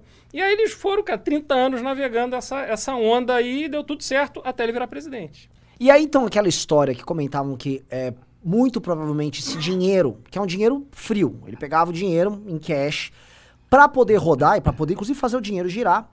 Tinha aquela história que estavam comentando no ano passado, que a turma da milícia aí operava imóveis ali na região lá do, onde é Rio das Pedras, Rio das Pedras. Isso. E eles operavam os imóveis. É onde justamente a Marielle Uhum. ficava de olho. É. E aí surge essa suspeita da Marielle ser um incômodo pra eles, porque a Marielle estava mexendo com os milicianos ligados a eles e com negócios de gente como eles que opera o dinheiro frio com o miliciano. Uhum. Que o miliciano, assim, ah, o Beraldo pode comentar, mas não por você ser um miliciano, mas o cara, por não exemplo, sou e nem me é, relaciono com eles. é, mas é do Rio, você pode, você pode escrever, você conhece melhor esses trâmites aí. Vocês são muito preconceituosos. Desculpa! Pior que eu tô indo pro Rio sábado. Eu vou chegar lá, vou, vou vou- vai aparecer um cara, vai me dar um Ok. triângulo de. de- Vão te roubar. é. É, foi, foi fraco. que Eu, tô- tô- eu vou parar aqui. Mas basicamente, o cara vai lá, constrói um predinho numa área proibida. O prédio tem nada, tem licença. Porra, ele montou o prédio, ninguém vai fiscalizar, vai ficar por isso mesmo. Um dia eles conseguem o título de propriedade, vendem aquilo ou alugam aquilo e aquilo vai rodando, certo? Renan, Jair Bolsonaro, segundo eu soube, tem duas vans no imposto de renda dele. Já viu Jair Bolsonaro andar de van? Você acha que essas vans estão aonde? Quem opera essas vans pra ele? O cara é milícia. Esse é o universo do, do entorno da família Bolsonaro, é isso. Basta dizer que aquele Rony Lessa, aliás, essa história da Marielle, pra mim, é uma das coisas mais esquisitas, assim, porque não é pra, não dá pra gente imaginar que o vereador do Rio de Janeiro é aquele cara que mais trabalha. Que a Marielle tava ali investigando, tava que nem o Rubinho, processando todo mundo. Não, não é esse perfil, né? É, aquela história é muito mal contada, mas aquele miliciano lá que foi preso, o tal do Rony Lessa, o cara é vizinho de porta do Carlos e do Jair. Então o universo dele, aliás, a filha dele era namoradinha do Jair Renan. O universo É verdade, é esse. cara. É, porra. É, tá entendeu? assim, eu eu tava falando no começo do programa, porque hoje de manhã o que tava comentando era o seguinte: pegaram uma conversa de um dos representantes da vacina precisa com o Jair Renan. E aí, como é que é? Então o Jair Renan tá envolvido com o cara da vacina também. O cara já, o moleque já tá em todas. Aí o Jair Renan é o mesmo que na- a gente tem que fazer um negócio vídeo família, conectando. é o- a mina do cara do Rony Lessa. Nossa, isso é verdade. A gente tem que ver- conectar tudo, porque são muitas É, conexões. totalmente. A, a gente consegue sair da vacina pro miliciano em pouquíssimas conexões. É só vagabundagem. Não tem nada que preste ali. É uma coisa incrível. E eu vou comentar um negócio que é um pouco assustador. O PT era mais sofisticado e operou um negócio por mais tempo. Mas o caso do Bolsonaro, ele é mais simples e mais escroto na composição. Eles não têm nenhuma sofisticação e as pessoas no entorno dele, ele não tem um Zé Dirceu, ele não tem aquelas figuras ali pra trazer informação, trazer conex... Não, é tudo assim, o mais pé de chinelo possível. É, eu, eu, eu olho, eu olho assim, não é possível. Eu tô começando a achar. Lembra que a gente sempre falava, não, não, esse negócio da Marielle com eles. O quê? Eu acho que faz sentido pra caralho. Começa a achar que, assim. Às vezes ela. Realmente, ela não é um Rubinho. É, né, aquele trabalho meio só, aquela investigação psolesca e tal. Uma coisa até de, de falar que eter- estamos eternamente lutando contra as milícias. Mas vai que ela cutucou um pouco ali e, né? Porque assim, o que me parece é que o bolo, né, a massa criminosa do bolsonarismo, né, a quantidade de pessoas envolvidas, de recursos envolvidos, de criminosos anexos envolvidos, é gran- já era grande demais durante a campanha deles. Então era uma coisa assim, pô, a gente tá entrando cada vez mais no olho do furacão, cada vez mais no olho do furacão, a casa a pode cair. família mais miliciana, agora trouxe o operador do Centrão e vai formando aquele bolo. E parece que eles, eles vão aumentando. Sabe quando você começa com uma pequena mentira e ela vai ficando gigantesca? Me parece que eles começaram com um pequeno, uma pequena operação e ela foi crescendo. Ó, caiu de novo, pessoal. E tá com a audiência bem boa, hein? Pô, estamos com 3.500. quase 3.500 pessoas aqui e vocês destroem. É problema na câmera. É o problema do gordão. É o gordão. Não, o gordão, o gordão tá fazendo o possível. Ô, gordão, puta que pariu, gente. Vai dar merda aqui. Aliás, o Vitor Sono também parou de mandar a prévia aqui Você não do foi embora. Você tem que pedir Pix pra comprar equipamento novo. 3 mil reais, pessoal. É. Agora, só esclarecendo que essa história do gordão é simplesmente um apelido carinhoso, não tem nenhuma gordofobia nisso. Entendeu? O gordo mora no nosso coração. entendeu? É um coração com doença de chagas pra segurar isso aí. É. Puta do coração de boi, velho.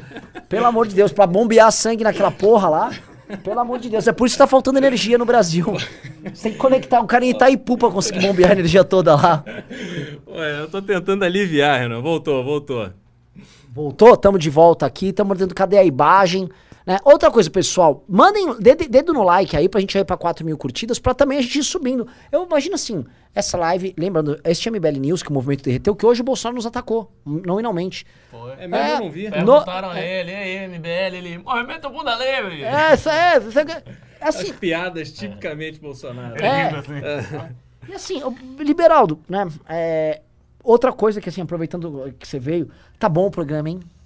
Tá bom. Olha, vou te falar. Baita contratação, Liberaldo. Tiramos do governo do. go- tiramos ele da prefeitura do Rio de Janeiro.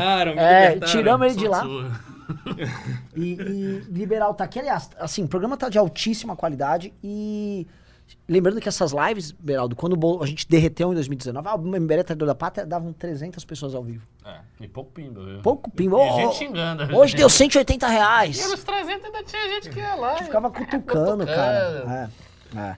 Agora sim, vamos falar de empresariado, Beraldo. Você viu que parece que o Paulo Scaff tá saindo fora de vez. Paulo Scaff O tá que é saindo estranho, porque o fora. Paulo Scaff era Sério? gado. Tá saindo fora? É, o- Ah, mas a situação da, a situação da Fiesp com esse negócio da- do manifesto ficou muito ruim, né?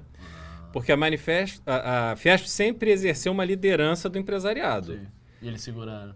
E aí o Paulo Scaff, depois de combinar com todo mundo, ele recuou por pressão de Brasília e as associações começaram a se manifestar independente da Fiesp. Então, perde liderança, perde né, é, representatividade. Liberal, deixa eu fazer uma pergunta. Você viu que a única que soltou uma nota pró-governo foi a de Minas, né? Sim. Tem dedo do Zema e do Salim ali ou não? Eu acho que tem dedo, os 10 dedos, talvez os 20 dedos do Salim, porque é uma carta que ataca o Supremo, que é uma coisa assim, para uma entidade é, empresarial É, tomar esse tipo de medida, sendo que as suas empresas, ainda mais em Minas, tem muita empresa que faz negócio com o governo e tal, a demanda dessas empresas no, no, no Supremo é enorme. Aí a sua associação vai contra o Supremo, é uma, foi- eu achei aquilo assim, muito estranho e só o Salim conseguiria operar uma- um movimento desse. Para mim é completamente sem sentido. Eu também achei bem estranho. Foi, foi estranho. Foi especificamente num estado que tem gente ligada ao universo, o grande universo econômico de Minas operando, os caras soltam no mesmo tom que o, o anti, eu chamo de velho movimento liberal brasileiro tá operando, que é essa de ficar xingando o Supremo, ah, é as liberdades de expressão, né? Agora, vamos lá. A gente tá vendo ah, gente dissidente na agricultura brasileira indo no Roda Viva falando. A gente tá vendo a Febraban, vamos falar. Os caras só tomaram esse enquadro aí pra tirar o Banco do Brasil e a Caixa, porque o, o Bradesco, Itaú e, e companhia já estão fora. Já, já... Todo mundo desembarcou. Eu tô vendo que aquela turma da Faria Lima, os Faria Limers que viraram Faria Tá Losers, e, Tem assim, vários que chegam aqui falando. tá tipo brrr, derretendo. Me parece que há, há um desembarque. Você acha que é um desembarque definitivo? E pergunta dois: o resultado do PIB de hoje, como vai impactar no game? Que assim, todos os dados econômicos serão bizarros. Agora, o Guedes falava: não, não, o PIB vai crescer uns 10%. Então, beleza que tem um pouco de inflação. Me parece papo de Ciro Gomes. Como você vê isso aí? O que acontece, Renan? Na verdade, Faria Lima. Faria Lima e muitas empresas, elas não, elas operam na conveniência do retorno que elas têm. Não existe ali um amor ideológico ao Bolsonaro. Enquanto foi rentável ser bolsonarista, eles estavam ali abraçados com Guedes, com Bolsonaro e todo mundo, Tarcísio, etc. Aplaudindo, né? Trator Lira. Pô, Lira era um parlamentar com péssima reputação e de repente esse cara vira o trator que vai mudar tudo. Então, isso é meramente um trabalho de conveniência e eles ficam aí com esses discursos que é para a gente acreditar e colocar mais dinheiro lá na XP. Mas eles já enxergaram que não há solução possível para este governo. E aí é- como uma empresa, uma empresa que tem um determinado nível de endividamento, e aí você vai apostando nela na sua capacidade de retornar. Mas chega num determinado patamar que aquilo se torna impagável. Não tem mais salvação. Não há nada que aquela empresa possa fazer para ela se recuperar. E a gente cruzou essa linha. Então, Faria Lima desembarcar, eles estão sendo o que eles sempre foram. E eles vão se abraçar com Lula, eles vão se abraçar com Dória, eles vão se abraçar com Bolsonaro de novo se o Bolsonaro for reeleito, eles vão se abraçar com quem precisarem abraçar. Agora, é, essa- esse resultado do PIB é, é, é curioso ter surpresa, porque como é que você vai imaginar que um país como o Brasil, do tamanho e da complexidade do Brasil, tem condição de crescer a sua economia quando a gente está à beira de um apagão? Quer dizer, você não tem nem energia para tocar a economia na sua velocidade máxima. Quando a inflação está subindo, mas diferente da inflação que a gente tinha lá na década de 80, ela está subindo num cenário de juro baixo e ela está efetivamente corroendo o poder de compra do trabalhador num momento onde o desemprego está muito alto. Então, onde quer que você olhe, não tem força. Aí, não, mas é, nós estamos, a economia brasileira está à frente da França, da não sei. Assim, vieram com as comparações assim que, pô, é, é- é de uma idiotice você querer usar esse argumento, imaginar que o Brasil está melhor do que esses países europeus. Pô, vamos analisar o PIB ao longo do tempo, né? O que, que é o PIB? Pega o resultado do ano passado e você colocar o PIB que cresceu 1,2 no primeiro trimestre, caiu 0,1, caiu pouco. Entendeu? É porque a gente não tem força para avançar. O que isso traduz, essa fotografia, o Brasil não tem força para avançar. E ele vai seguindo ali, fruto do vento. Às vezes um- vai dar uma soprada melhor, ele vai um pouquinho mais. Se o vento soprar contra, acabou, entendeu? A gente não vai conseguir andar para lugar nenhum. Então, não há salvação para essa composição econômica que existe hoje, porque já não tem mais disposição política para fazer avanço efetivo de reformas e, e uma série de coisas que o Brasil precisa. Paulo Guedes, cada vez mais desgastado. Então, como é que você vai ter um líder da economia que, que não consegue mais ter credibilidade nem na- em Brasília, nem no Brasil, que era o que ele tanto dizia, né? Menos Brasília e mais Brasil. Ele não fez nada disso. Então, hoje a gente está numa situação que eu não vejo nenhum horizonte de melhora. É porque, assim, eu não sei, eu não consigo cravar essas coisas, eu não sou entendido disso. Mas no cenário da queda da Dilma, a gente tinha aumento de juros, com aumento de inflação e desemprego e PIB em recessão. A gente tava vendo uma estagflação, que é o pior cenário econômico possível. A gente tá entrando numa estagflação, Beraldo? Ou não? Vai ter um pouquinho de recuperação, assim?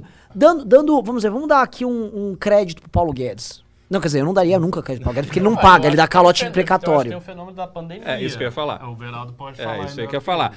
A pandemia, tudo que aconteceu e os resultados dela, que é a retração é, de uma série de coisas que estão ali, por exemplo, a indústria automotiva. A indústria automotiva, ela não tem peça para entregar para uma série de modelos. Então, obviamente, você tem é, empresas que estão vendo uma oportunidade de aproveitar juros baixos para renovar a frota, pessoas que estão vendo os carros subirem muito e aí ele quer acelerar ali para trocar, porque ele está com medo de daqui a pouco ele não conseguir trocar de carro e tal. Então, isso tudo vai segurando o PIB. Pode ser que se houver uma normalização repentina, e que nunca é, é, a gente tem assim um boom da indústria mo- automobilística. Mas assim, é uma curva de correção. E aí, obviamente, isso vai se refletir no PIB. A gente fala, porra, tá vendo? Beraldo sabe de nada porque o PIB cresceu 2% esse trimestre. Mas é assim, é voo de galinha, só de correção em razão da pandemia. É, uma- um cara que me falava muito disso era o Kanitz. Ele dizia assim: o Brasil ele tá com ah, bens de consumo velhos e depreciados que as pessoas não estão fazendo renovações disso. Desde a, do cara que não comprou uma geladeira nova, ao carro, a frota que tá velha. E a gente não tá fazendo isso. Alguma coisa, alguma coisa vai ter que ter de correção, até porque ano passado foi um ano difícil nesse departamento. E foi muito estranho que, por exemplo, cerveja, ano passado, acho que foi um ano recorde de venda de cerveja. Sim, todo mundo em casa. É, todo mundo em casa e mano, auxílio emergencial. Mano, prrr. é uma situação bizarra. É uma situação bizarra. é. E a galera viu ontem, assim, ó, esse negócio do aumento da, da luz. Eu tava. Eu tinha ido pra Brasília e, assim, conversa com deputados e senadores. É porrada que eles estavam tomando na base deles. Ô, e aí, como é que vai ficar isso aí? Você não res- resolva. E não eram caras do governo Bolsonaro. Eu não fui lá conversar com senadores e deputados minions. Eu conversei com os outros, mas os outros estão apanhando. Tá todo mundo apanhando por tabela, porque começou a ficar desesperador para as pessoas pagar as contas, porque certos. Normalmente, gás, energia elétrica e combustível são insumos básicos para a sobrevivência da família. Não é luxo. O cara não tá deixando de ir num restaurante. O cara não tá comprando um presente pro filho. Ah, não vai comprar um videogame. O cara tá. co- Como é que o cara vai tomar um banho a menos por dia? O Brasil é é o país que mais tem chuveiro elétrico no mundo, se eu não me engano. Entendeu? O Brasil, assim, ele. A pessoa vai parar, tomar banho, a pessoa vai fazer coisas com fogão a lenha. No interior, o uso de lenha aumentou. Me- Real, real.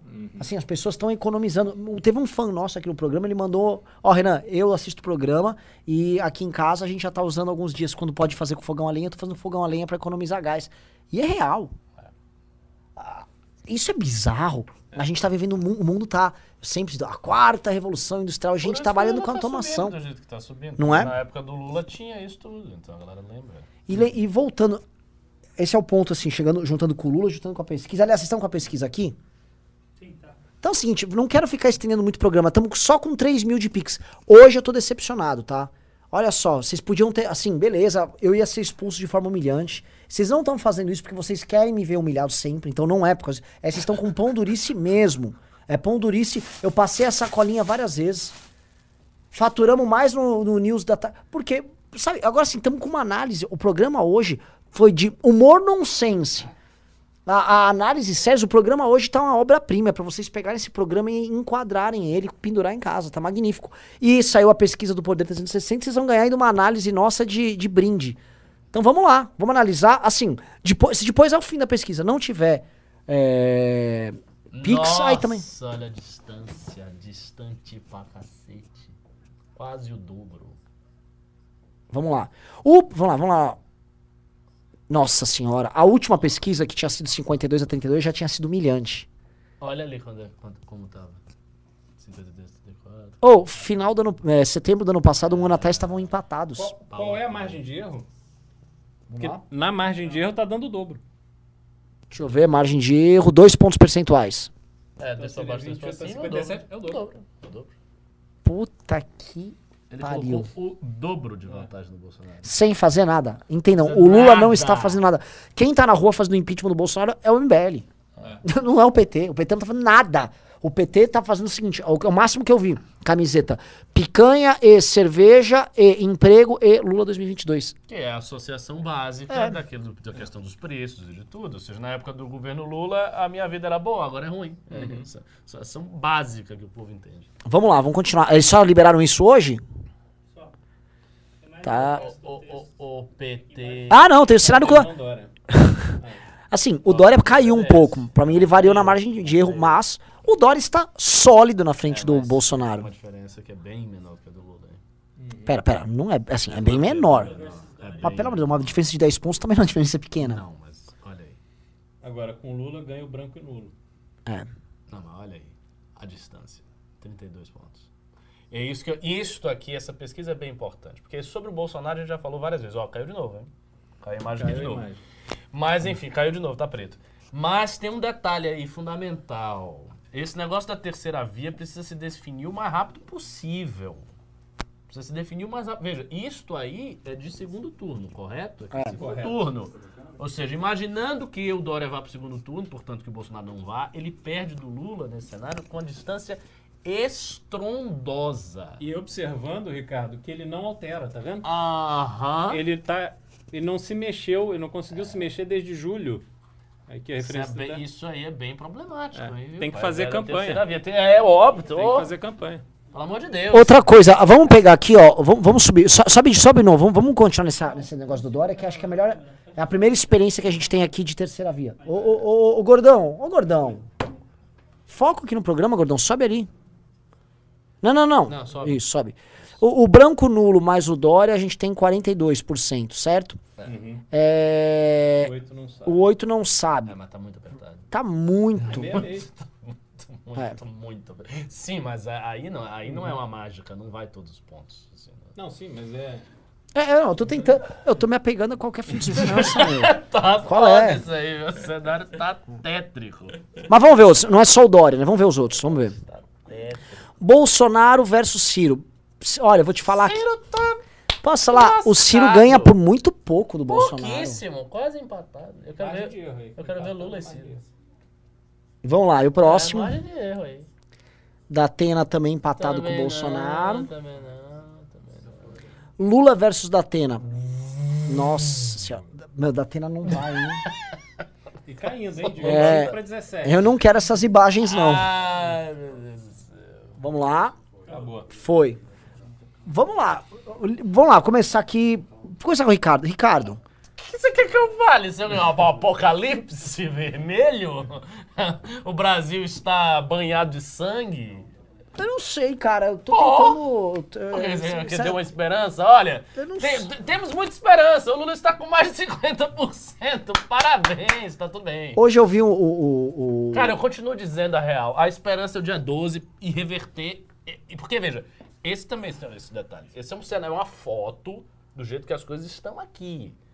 Se você tem um impeachment do Bolsonaro, tá- isso muda bastante. Você saculeja o negócio todo. Aí os candidatos que hoje não estão fazendo campanha, eles são forçados a fazer campanha. Aí começa o desespero pro cara ser o herdeiro da terceira via. o Lula vira. O Lula vira o alvo também. O Lula vira o alvo. Isso, ó, isso é um ponto fundamental. Porque hoje o alvo é Bolsonaro, lógico que ele é o governo. E aí não adianta o Bolsonaro vir falar, ah, mas então por que vocês não atacam o Lula? O Bolsonaro, governo, o caralho. Bolsonaro tá tentando um golpe. O Bolsonaro poderia ficar discreto. E outra, o, o próprio Bolsonaro está atacando o Lula?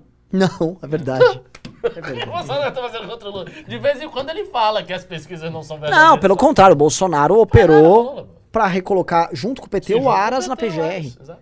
Beraldo, e aí? Tenta, vai, pra não ficar só eu e ele aqui. É, não- O que, que, que eu acho? Eu acho que essa pesquisa a gente tem que considerar primeiro. é, o Lula tem o voto da rejeição ao Bolsonaro. Então, conforme a, a situação do Bolsonaro piorar e ele deixar de ser um, um- um cavalo ali para disputar na frente, eu acho que vai se acomodar esse voto. Segundo, os evangélicos eles estão ainda na, né, apoiando o Bolsonaro por uma, é, é, uma organização das lideranças evangélicas que ficam ali vendendo esse, né, a lógica bolsonarista. Mas até a gente falou isso ontem na live, é, no, no news de ontem, Ricardo. A inflação atinge diretamente a capacidade de doação do, do evangélico. Aí o PT vai pegar os evangélicos. Pois é, aí esse evangélico ele desembarca do, da, da base bolsonarista e o Bolsonaro ele vai desidratando mais ainda. Só queria comentar um detalhe, tá? A- a- saiu pesquisa hoje também, acho que da Quest. Saiu hoje de manhã a Isso. pesquisa. E nela o, o apoio do, do Bolsonaro entre os evangélicos caiu bastante. Hoje o- a rejeição ao Bolsonaro é maior do que a aprovação Quem dos tá evangélicos. esse apoio? Esse é o ponto. O Lula pega. É. Eu já pegava mas, antes. mas porque como não tem campanha, naturalmente vai migrar para o outro candidato. Agora, o Dória, ele é um candidato que tem uma boa história para contar, apesar de toda a rejeição, a gente tem que lembrar que ele vai fazer campanha num momento muito melhor de São Paulo. Então eu acho que ele consegue virar, ao que tudo indica, né, com muito dinheiro no caixa para fazer investimento, eu acho que ele consegue virar a- a- o foco, ou tirar o foco do desgaste que foi todo o período da pandemia, do comércio fechado, etc. Então ele vai chegar com uma boa história para contar, que é da vacina. A vacina tem um apelo de A a Z da população. Ele vai pegar o mega empresário que se vacinou até a pessoa mais humilde e mais pobre lá do interior do Norte e Nordeste, que também foram vacinados com a Coronavac. E aí é trabalho dos marqueteiros. Obviamente, pelo fato de não haver essa definição, isso é, é o PSDB sendo o PSDB, o PSDB que ele realmente tem uma. te- Ó, caiu de novo.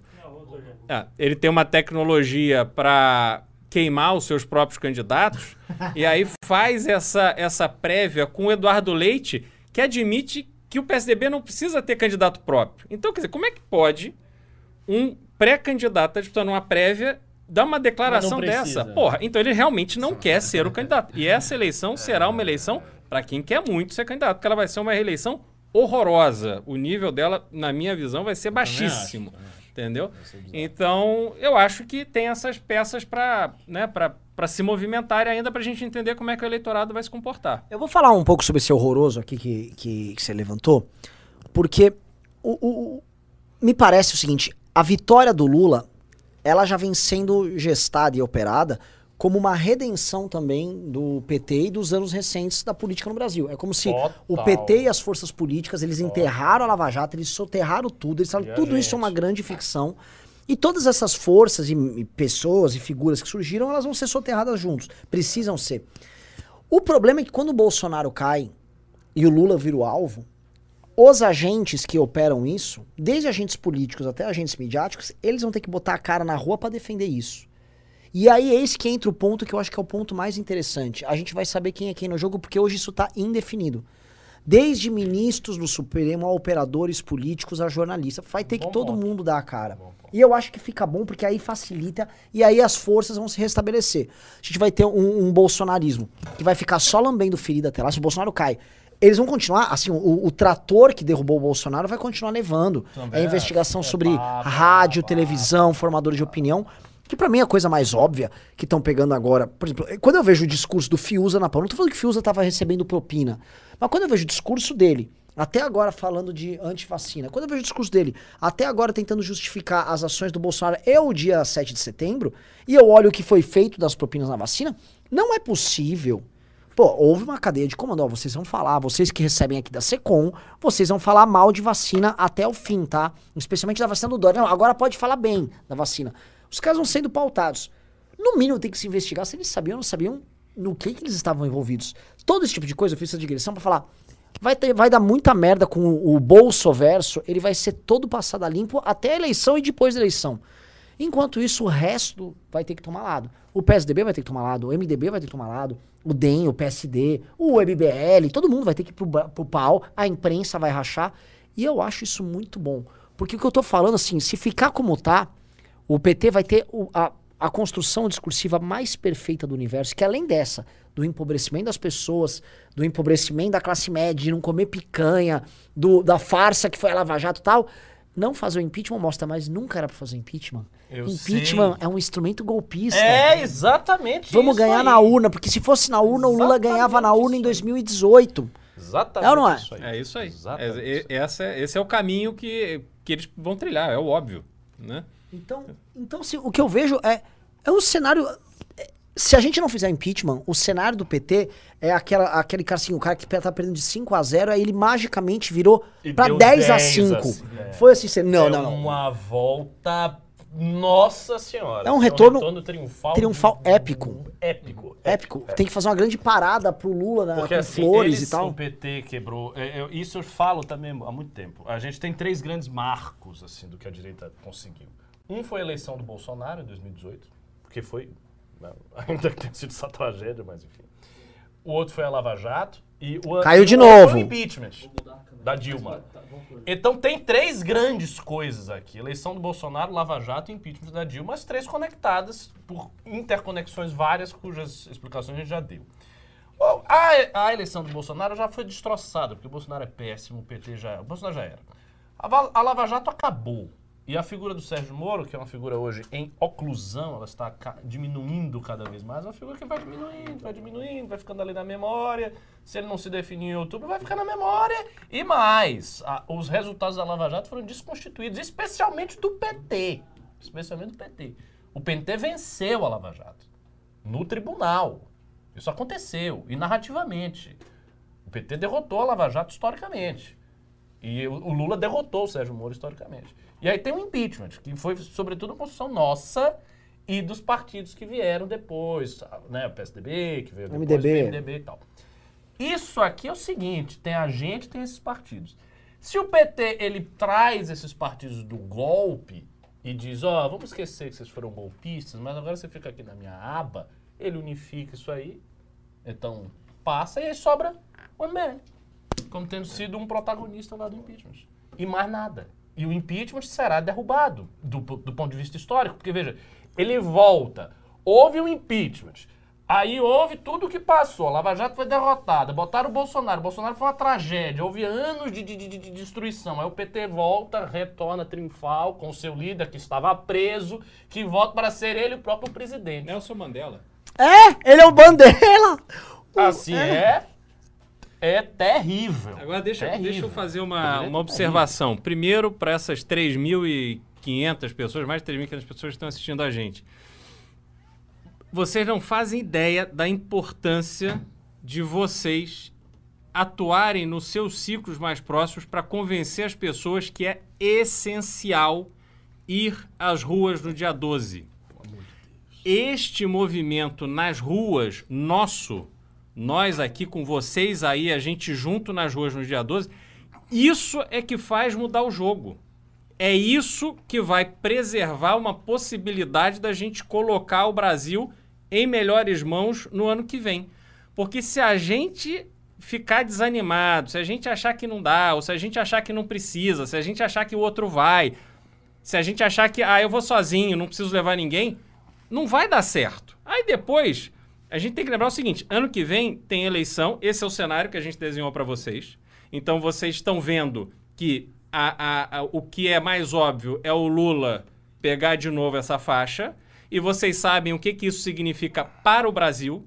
Serão mais pelo menos oito anos, porque o Lula sabe operar a máquina para ele se manter no poder, de um governo que vai corroer cada vez mais as estruturas institucionais do Brasil. Então, se a gente não agir agora e se a gente não usar o dia 12 como um marco, esquece. É chorar. Porque não há solução fácil no cenário que a gente está vendo. Ou a gente vai criar o cenário melhor, o cenário que todos nós queremos, ou então esquece. Vamos ficar só chorando, só lamentando e aqui todo dia, toda noite, é, é, indignados, mas não vamos poder fazer nada. E assim, e aí, assim, eu, eu não digo nem que a gente só vai lamentar. Aí a gente vai pro plano B. Qual é o plano B? Deixa as questões do Brasil, continua comentando news e tenta construir o Arthur Duval e acabou. Pensa em São Paulo e segue aí. Porque Que, aliás, vai a- ser uma situação impossível, a gente não vai ter o que fazer. E o que eu acho, é, entra, a campanha do Arthur, ela passa a ganhar, e eu, por isso que uma coisa que se você falou no News, a campanha, se a gente não tiver alternativa, e o Lula ter esse céu de brigadeiro que ele tem, ganhar São Paulo é questão de sobrevivência democrática no Brasil, de balanço de poder. É verdade. E quem tem que ganhar é o Arthur. Somos nós. E é uma campanha que to- pessoas de outros estados têm que fazer campanha aqui. Vocês imaginem, por exemplo, o cenário tétrico que seria o Haddad O Haddad ganhar.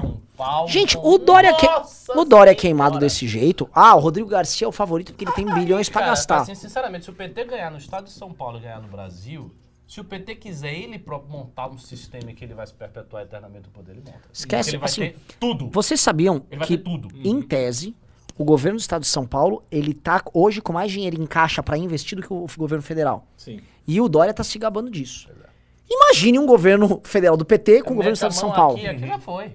Rapaz, você não tem mais nada. Você não tem mais nada. Aí eles, aí, assim, eles vão subme- submeter todas as forças políticas. Eles vão quebrar o PSDB, eles vão quebrar o MDB, eles vão começar a quebrar os partidos todos, vai acabar. Acabar não no sentido de que eles vão necessariamente fazer uma ditadura, mas assim, vai haver um- uma força hegemônica tão grande que vai ser maior, eu acredito, que a força hegemônica que o próprio Lula tinha no auge dele. Sim. É muito fácil. Porque é, o Porque PT ainda saiu do tinha o poder. né? PSDB, se tinha aquela coisa, o PSDB foi des- desidratado profundamente pelo Bolsonaro. E aí veio o Bolsonaro que foi uma tragédia. Aí cai o Bolsonaro que derrubou o PSDB, o PSDB não consegue voltar. Se a gente perde aqui, o Haddad ganha, a gente também não consegue ir pra lugar nenhum, a gente fica continuando um movimento de opinadores. É. E aí o PT toma tudo. Aí, Então, antes de eu ler os Aí é aqui, eu vou até perguntar. Beraldão, você tava em reunião de campanha do Arthur. E aí, o que, que tem vem de coisa boa aí?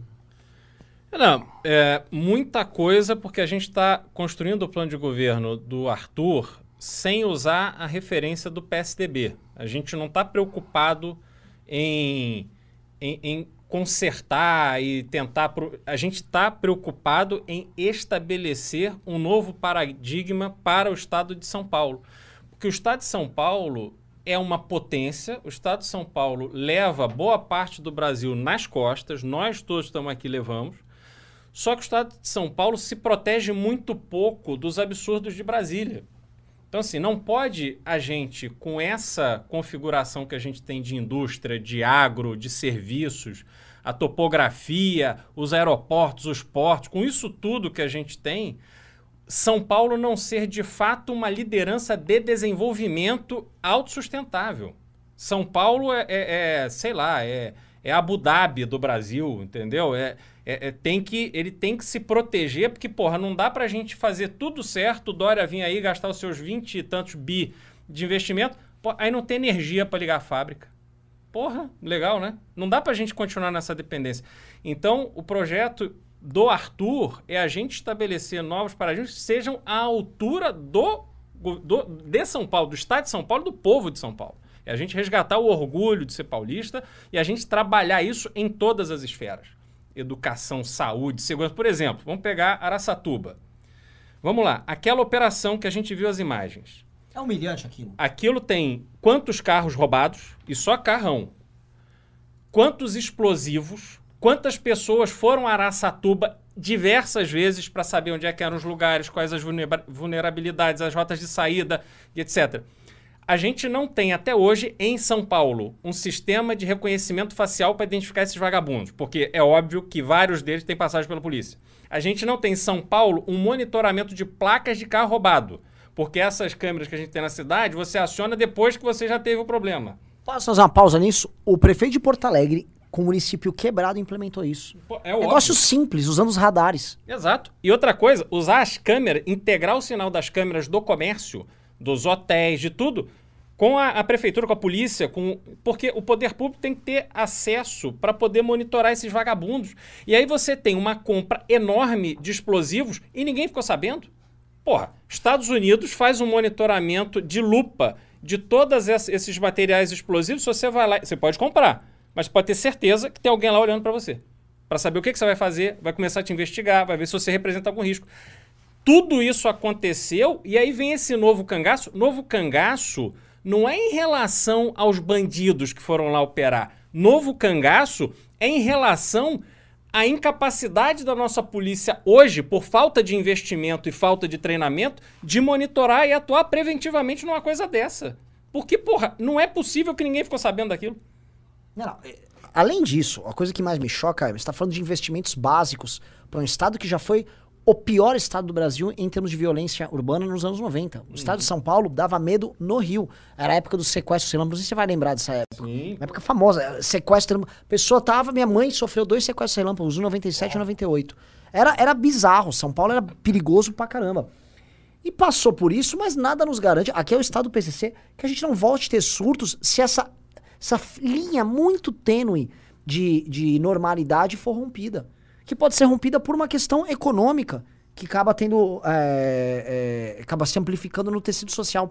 O que eu fico um- em choque é: são 25 bi para investir, e é aquele 25 bi que vai ser estilo Ademar de Barros, estadinha vicinal para agradar prefeito, porque é para pegar apoio de prefeito. É mais ou menos né, tentando aqui ser bacana, é tipo o que está sendo feito com o Lira, só que de uma maneira um pouco melhor. Sem, Por enquanto, sem superfaturamento, sem roubar nada. Mas, porra, é um investimento que poderia ser estruturalmente muito mais Claro, interessante. claro. Até porque, só para fazer um registro, não é uma crítica à polícia de São Paulo, à força policial de São Paulo, mas é uma crítica muito objetiva à falta de investimento. A gente precisa atualizar a polícia de São Paulo, a gente precisa criar um ambiente e dar ferramentas para que a força policial atue com inteligência. Quando ela atua com inteligência e prevenção, ela se expõe menos ao risco, a gente vai lotar menos as nossas cadeias, a gente vai sobrecarregar menos o sistema judiciário. Enfim, é assim que tem que fazer, porque país sério, país que leva a segurança a sério, faz assim. Não precisamos inventar a roda, não. Vamos ler ó, que horas estão os pimbas e o pix? Bora, vamos Vamos lá, senão tá tarde Caramba. o programa hoje. Vou bem rápido, vamos lá. Eu vou ler só de 50 pra cima. O, o- vamos lá. ah, e tinha alguns famosos, né? Ah, tipo, a Flaísa falou: o amor do Renan é derrubar o Bolsonaro. E o meu é derrubar o Renan na minha cama.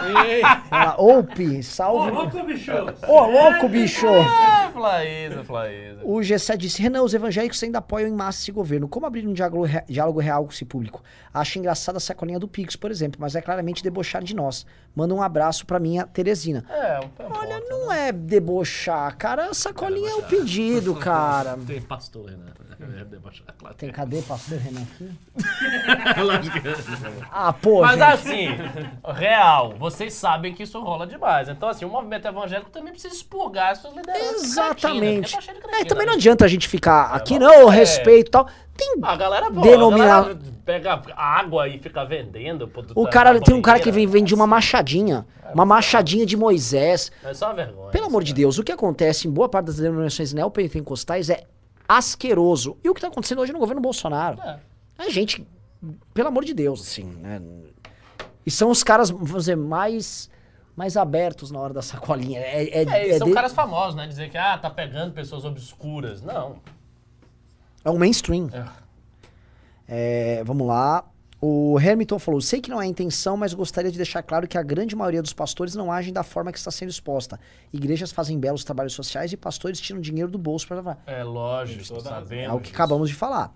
O João Mendes falou: Ei aí, Renan e Ricardo, aqui é do Águias da Ordem, vamos vir aqui pra BH? Ó. Pode ser que tenha coisas aí pra BH. Isso, estamos pensando nisso. Ah, o Moacir Lago disse: o Bolsonaro perdeu uma chance inédita de ser ao mesmo tempo presidente fracassado e herói nacional. Bastava adotar as mesmas ações contra a pandemia que o mundo adotou e culpar a própria pandemia pelo fracasso econômico. É, Poderia, velho. exatamente. Exatamente. Cida Abreu disse: comprei a camisa trevo colorida, é linda e de excelente material. Vocês estão de parabéns. Não, a camiseta, o, mate- o pano é, muito bom. E não é branco, é um off-white, levemente creme. É, bonita muito boa mesmo. mesmo. E Ah, aque- aquele moletom do trevo já tá aí em jogo? tá, tá, traga um moletom do trevo aqui pra gente fazer um ah, merchan. eu, eu quero, eu quero comprar esse negócio. O Ra- a Raquel Pinheiro disse: o impeachment é a chave da retomada econômica. Em vez de ruptura e desgaste institucional, o brasileiro vai respirar aliviado. Somos a maioria. Segue a minha contribuição pra derrubar o maluco. É isso aí. Mas é muito trabalho, gente. Ó Aqui, Beraldo, você que tá conhecendo aqui o universo. Você viu o impeachment mais de fora em 2015, 16 e tá vendo agora aqui esse início. É bizarro o quanto aqui trabalha. Ó, Olhando o Biz- Beraldo, gente, é novo aqui na casa, tá conhecendo. Não é meio bizarro? É bizarro e eu posso testemunhar que o Renan não é careca por acaso, entendeu? Porque as preocupações aqui, o trabalho, são muito intensos. É meio bizarro. É, É. é- Agora, por outro lado, a gente claramente percebe o resultado de todo esse trabalho, dia a dia. Então, é também muito recompensador. É, um exemplo, a gente está na imprensa várias vezes, todos os dias. dia. Todo, Todo santo dia, dia. É um trabalho, é um trabalho metódico e é a gente está hoje operando num nível de qualidade que a gente jamais teve antes. Desde a equipe que trabalha com a imprensa, até a equipe que produz os conteúdos meméticos, até o programa, a live hoje está maravilhosa, a qualidade.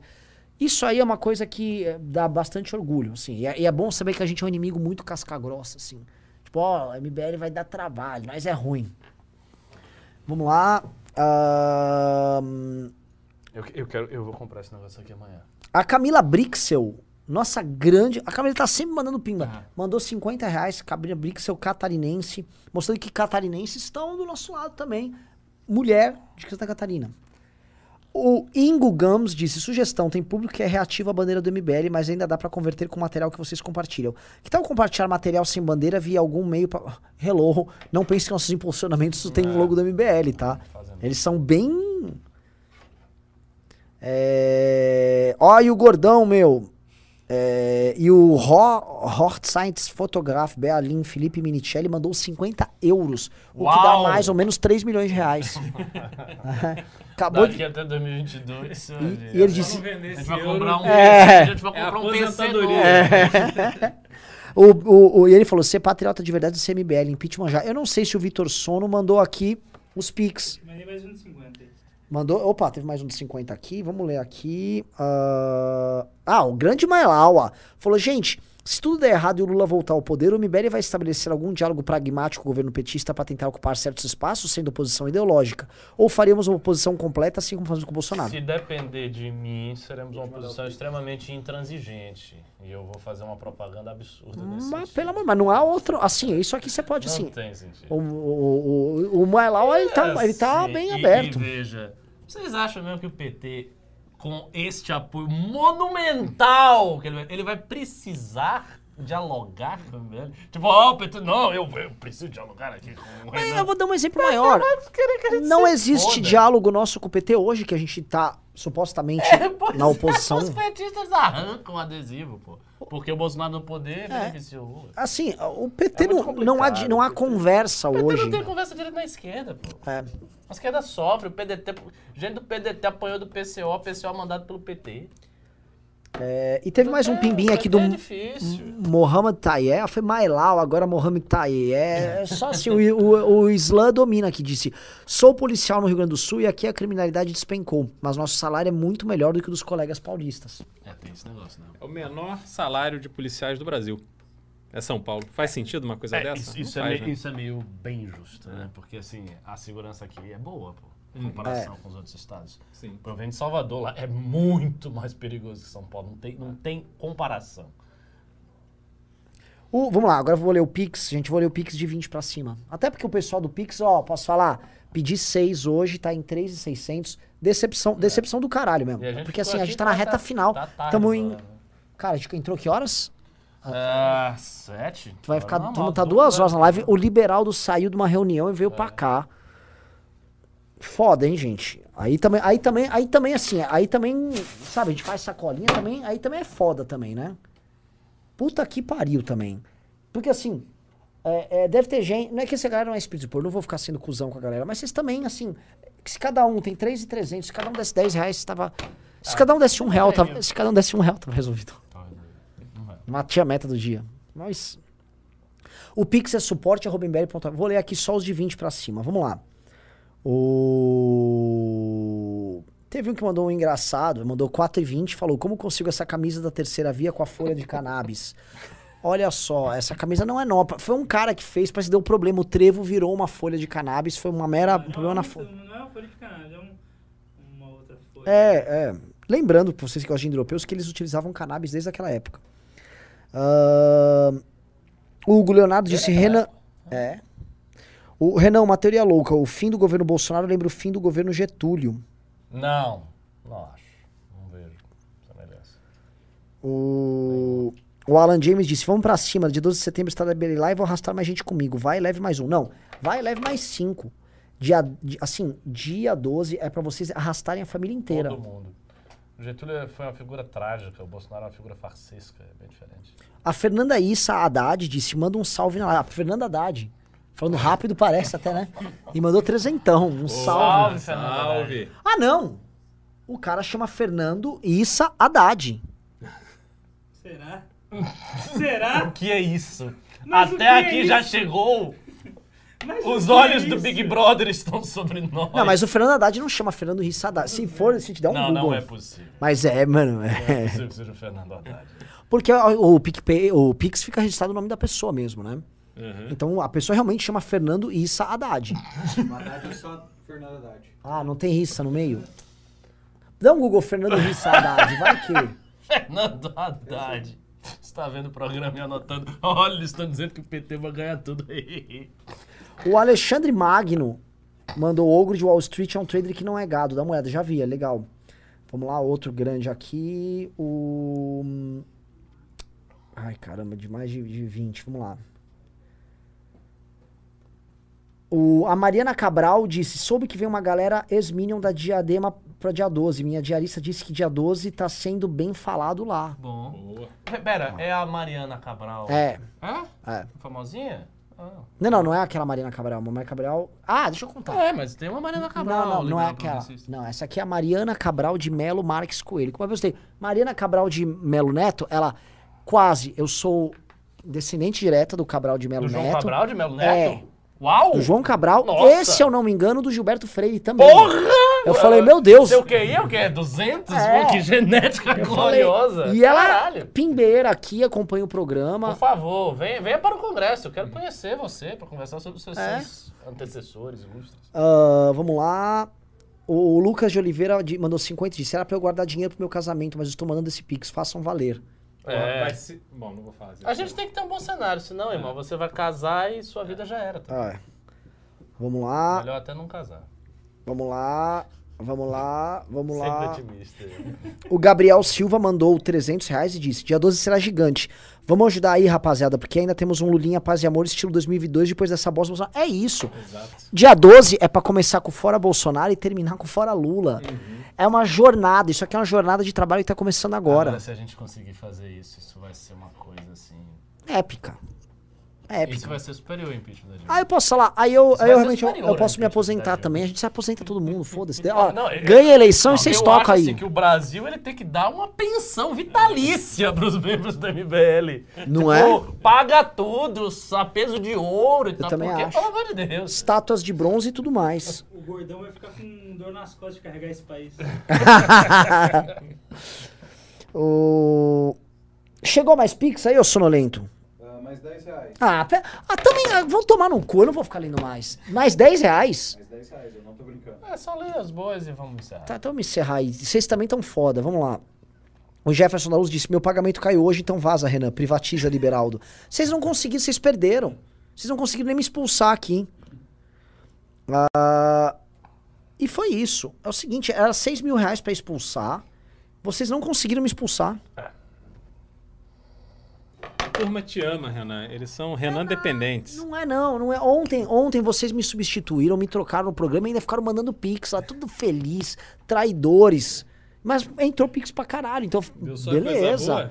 Hoje, baba, babaquice, babaquice, babaquice do cara. Agora, amanhã vamos ter eu, Liberaldo e Paulo Marinho. Programaço, Eu acho hein? que amanhã o negócio. e Principalmente se o Paulo Marinho começar a contar as histórias, Não, pô, dos aí, bastidores. É. Nossa, Aí ele vier com os bastidores. Vocês que estão assistindo esse news, ainda tem audiência, 3.100 e tantas pessoas. Assistam amanhã.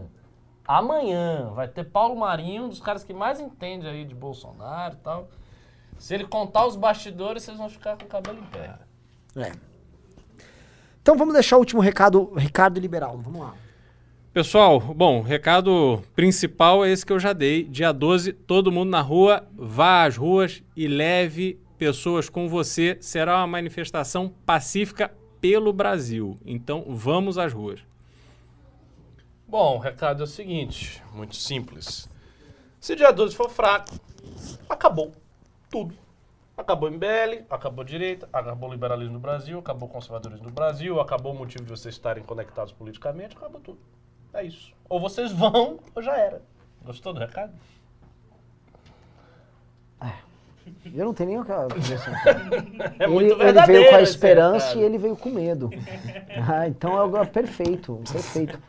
Pessoal, obrigado para quem mandou Pix. Foi pouco, foi lon- bem longe da média, foi 3.700 reais. Pelo menos à tarde teve mais 5 mil e pouco. Maravilha. Então assim. Estamos vendendo bem hoje na loja, né? Sim. A loja tá, tá segurando a Vocês onda. falaram da Massagado? É, mostra. Mostra o tá. berrante. Então é isso, pessoal. Ó, Olha aqui, berrantinho pra você amaciar o gado. Tá quanto na loja esse berrante magnífico? Eu não sei tocar que nem o Liache, não. Viu?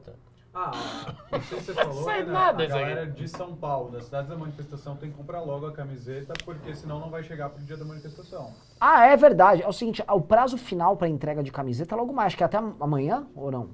Eu acho que até sexta chega. Até sexta Mas chega? a galera tem que correr, porque se for mais longe, não vai chegar. não. É isso. Então, pessoal, compre logo a Se eu camiseta. não me engano, tá R$ 149,90. na 149. E lembrando que não é qualquer berrante. Vem escrito Amansagado no, no berrante. Tá aqui, ó. Amansagado, ó. Espetacular. É, então é o seguinte, pô, compra o berrante, no mínimo pra você, assim, é uma doação, e você vai ficar zoando. Você vai no churrasco lá dos tiozão, ó, tá aqui, ó, vem encher o saco. Pô. Eu não sei aqui como é que é sopra. É, não é tão fácil. Esse, esse berrante é mais difícil de tocar, viu? Vocês têm que saber Então- tocar tocar berrante. É isso, pessoal. Beijos, abraços. Fomos. Até amanhã. Adiós, adiós.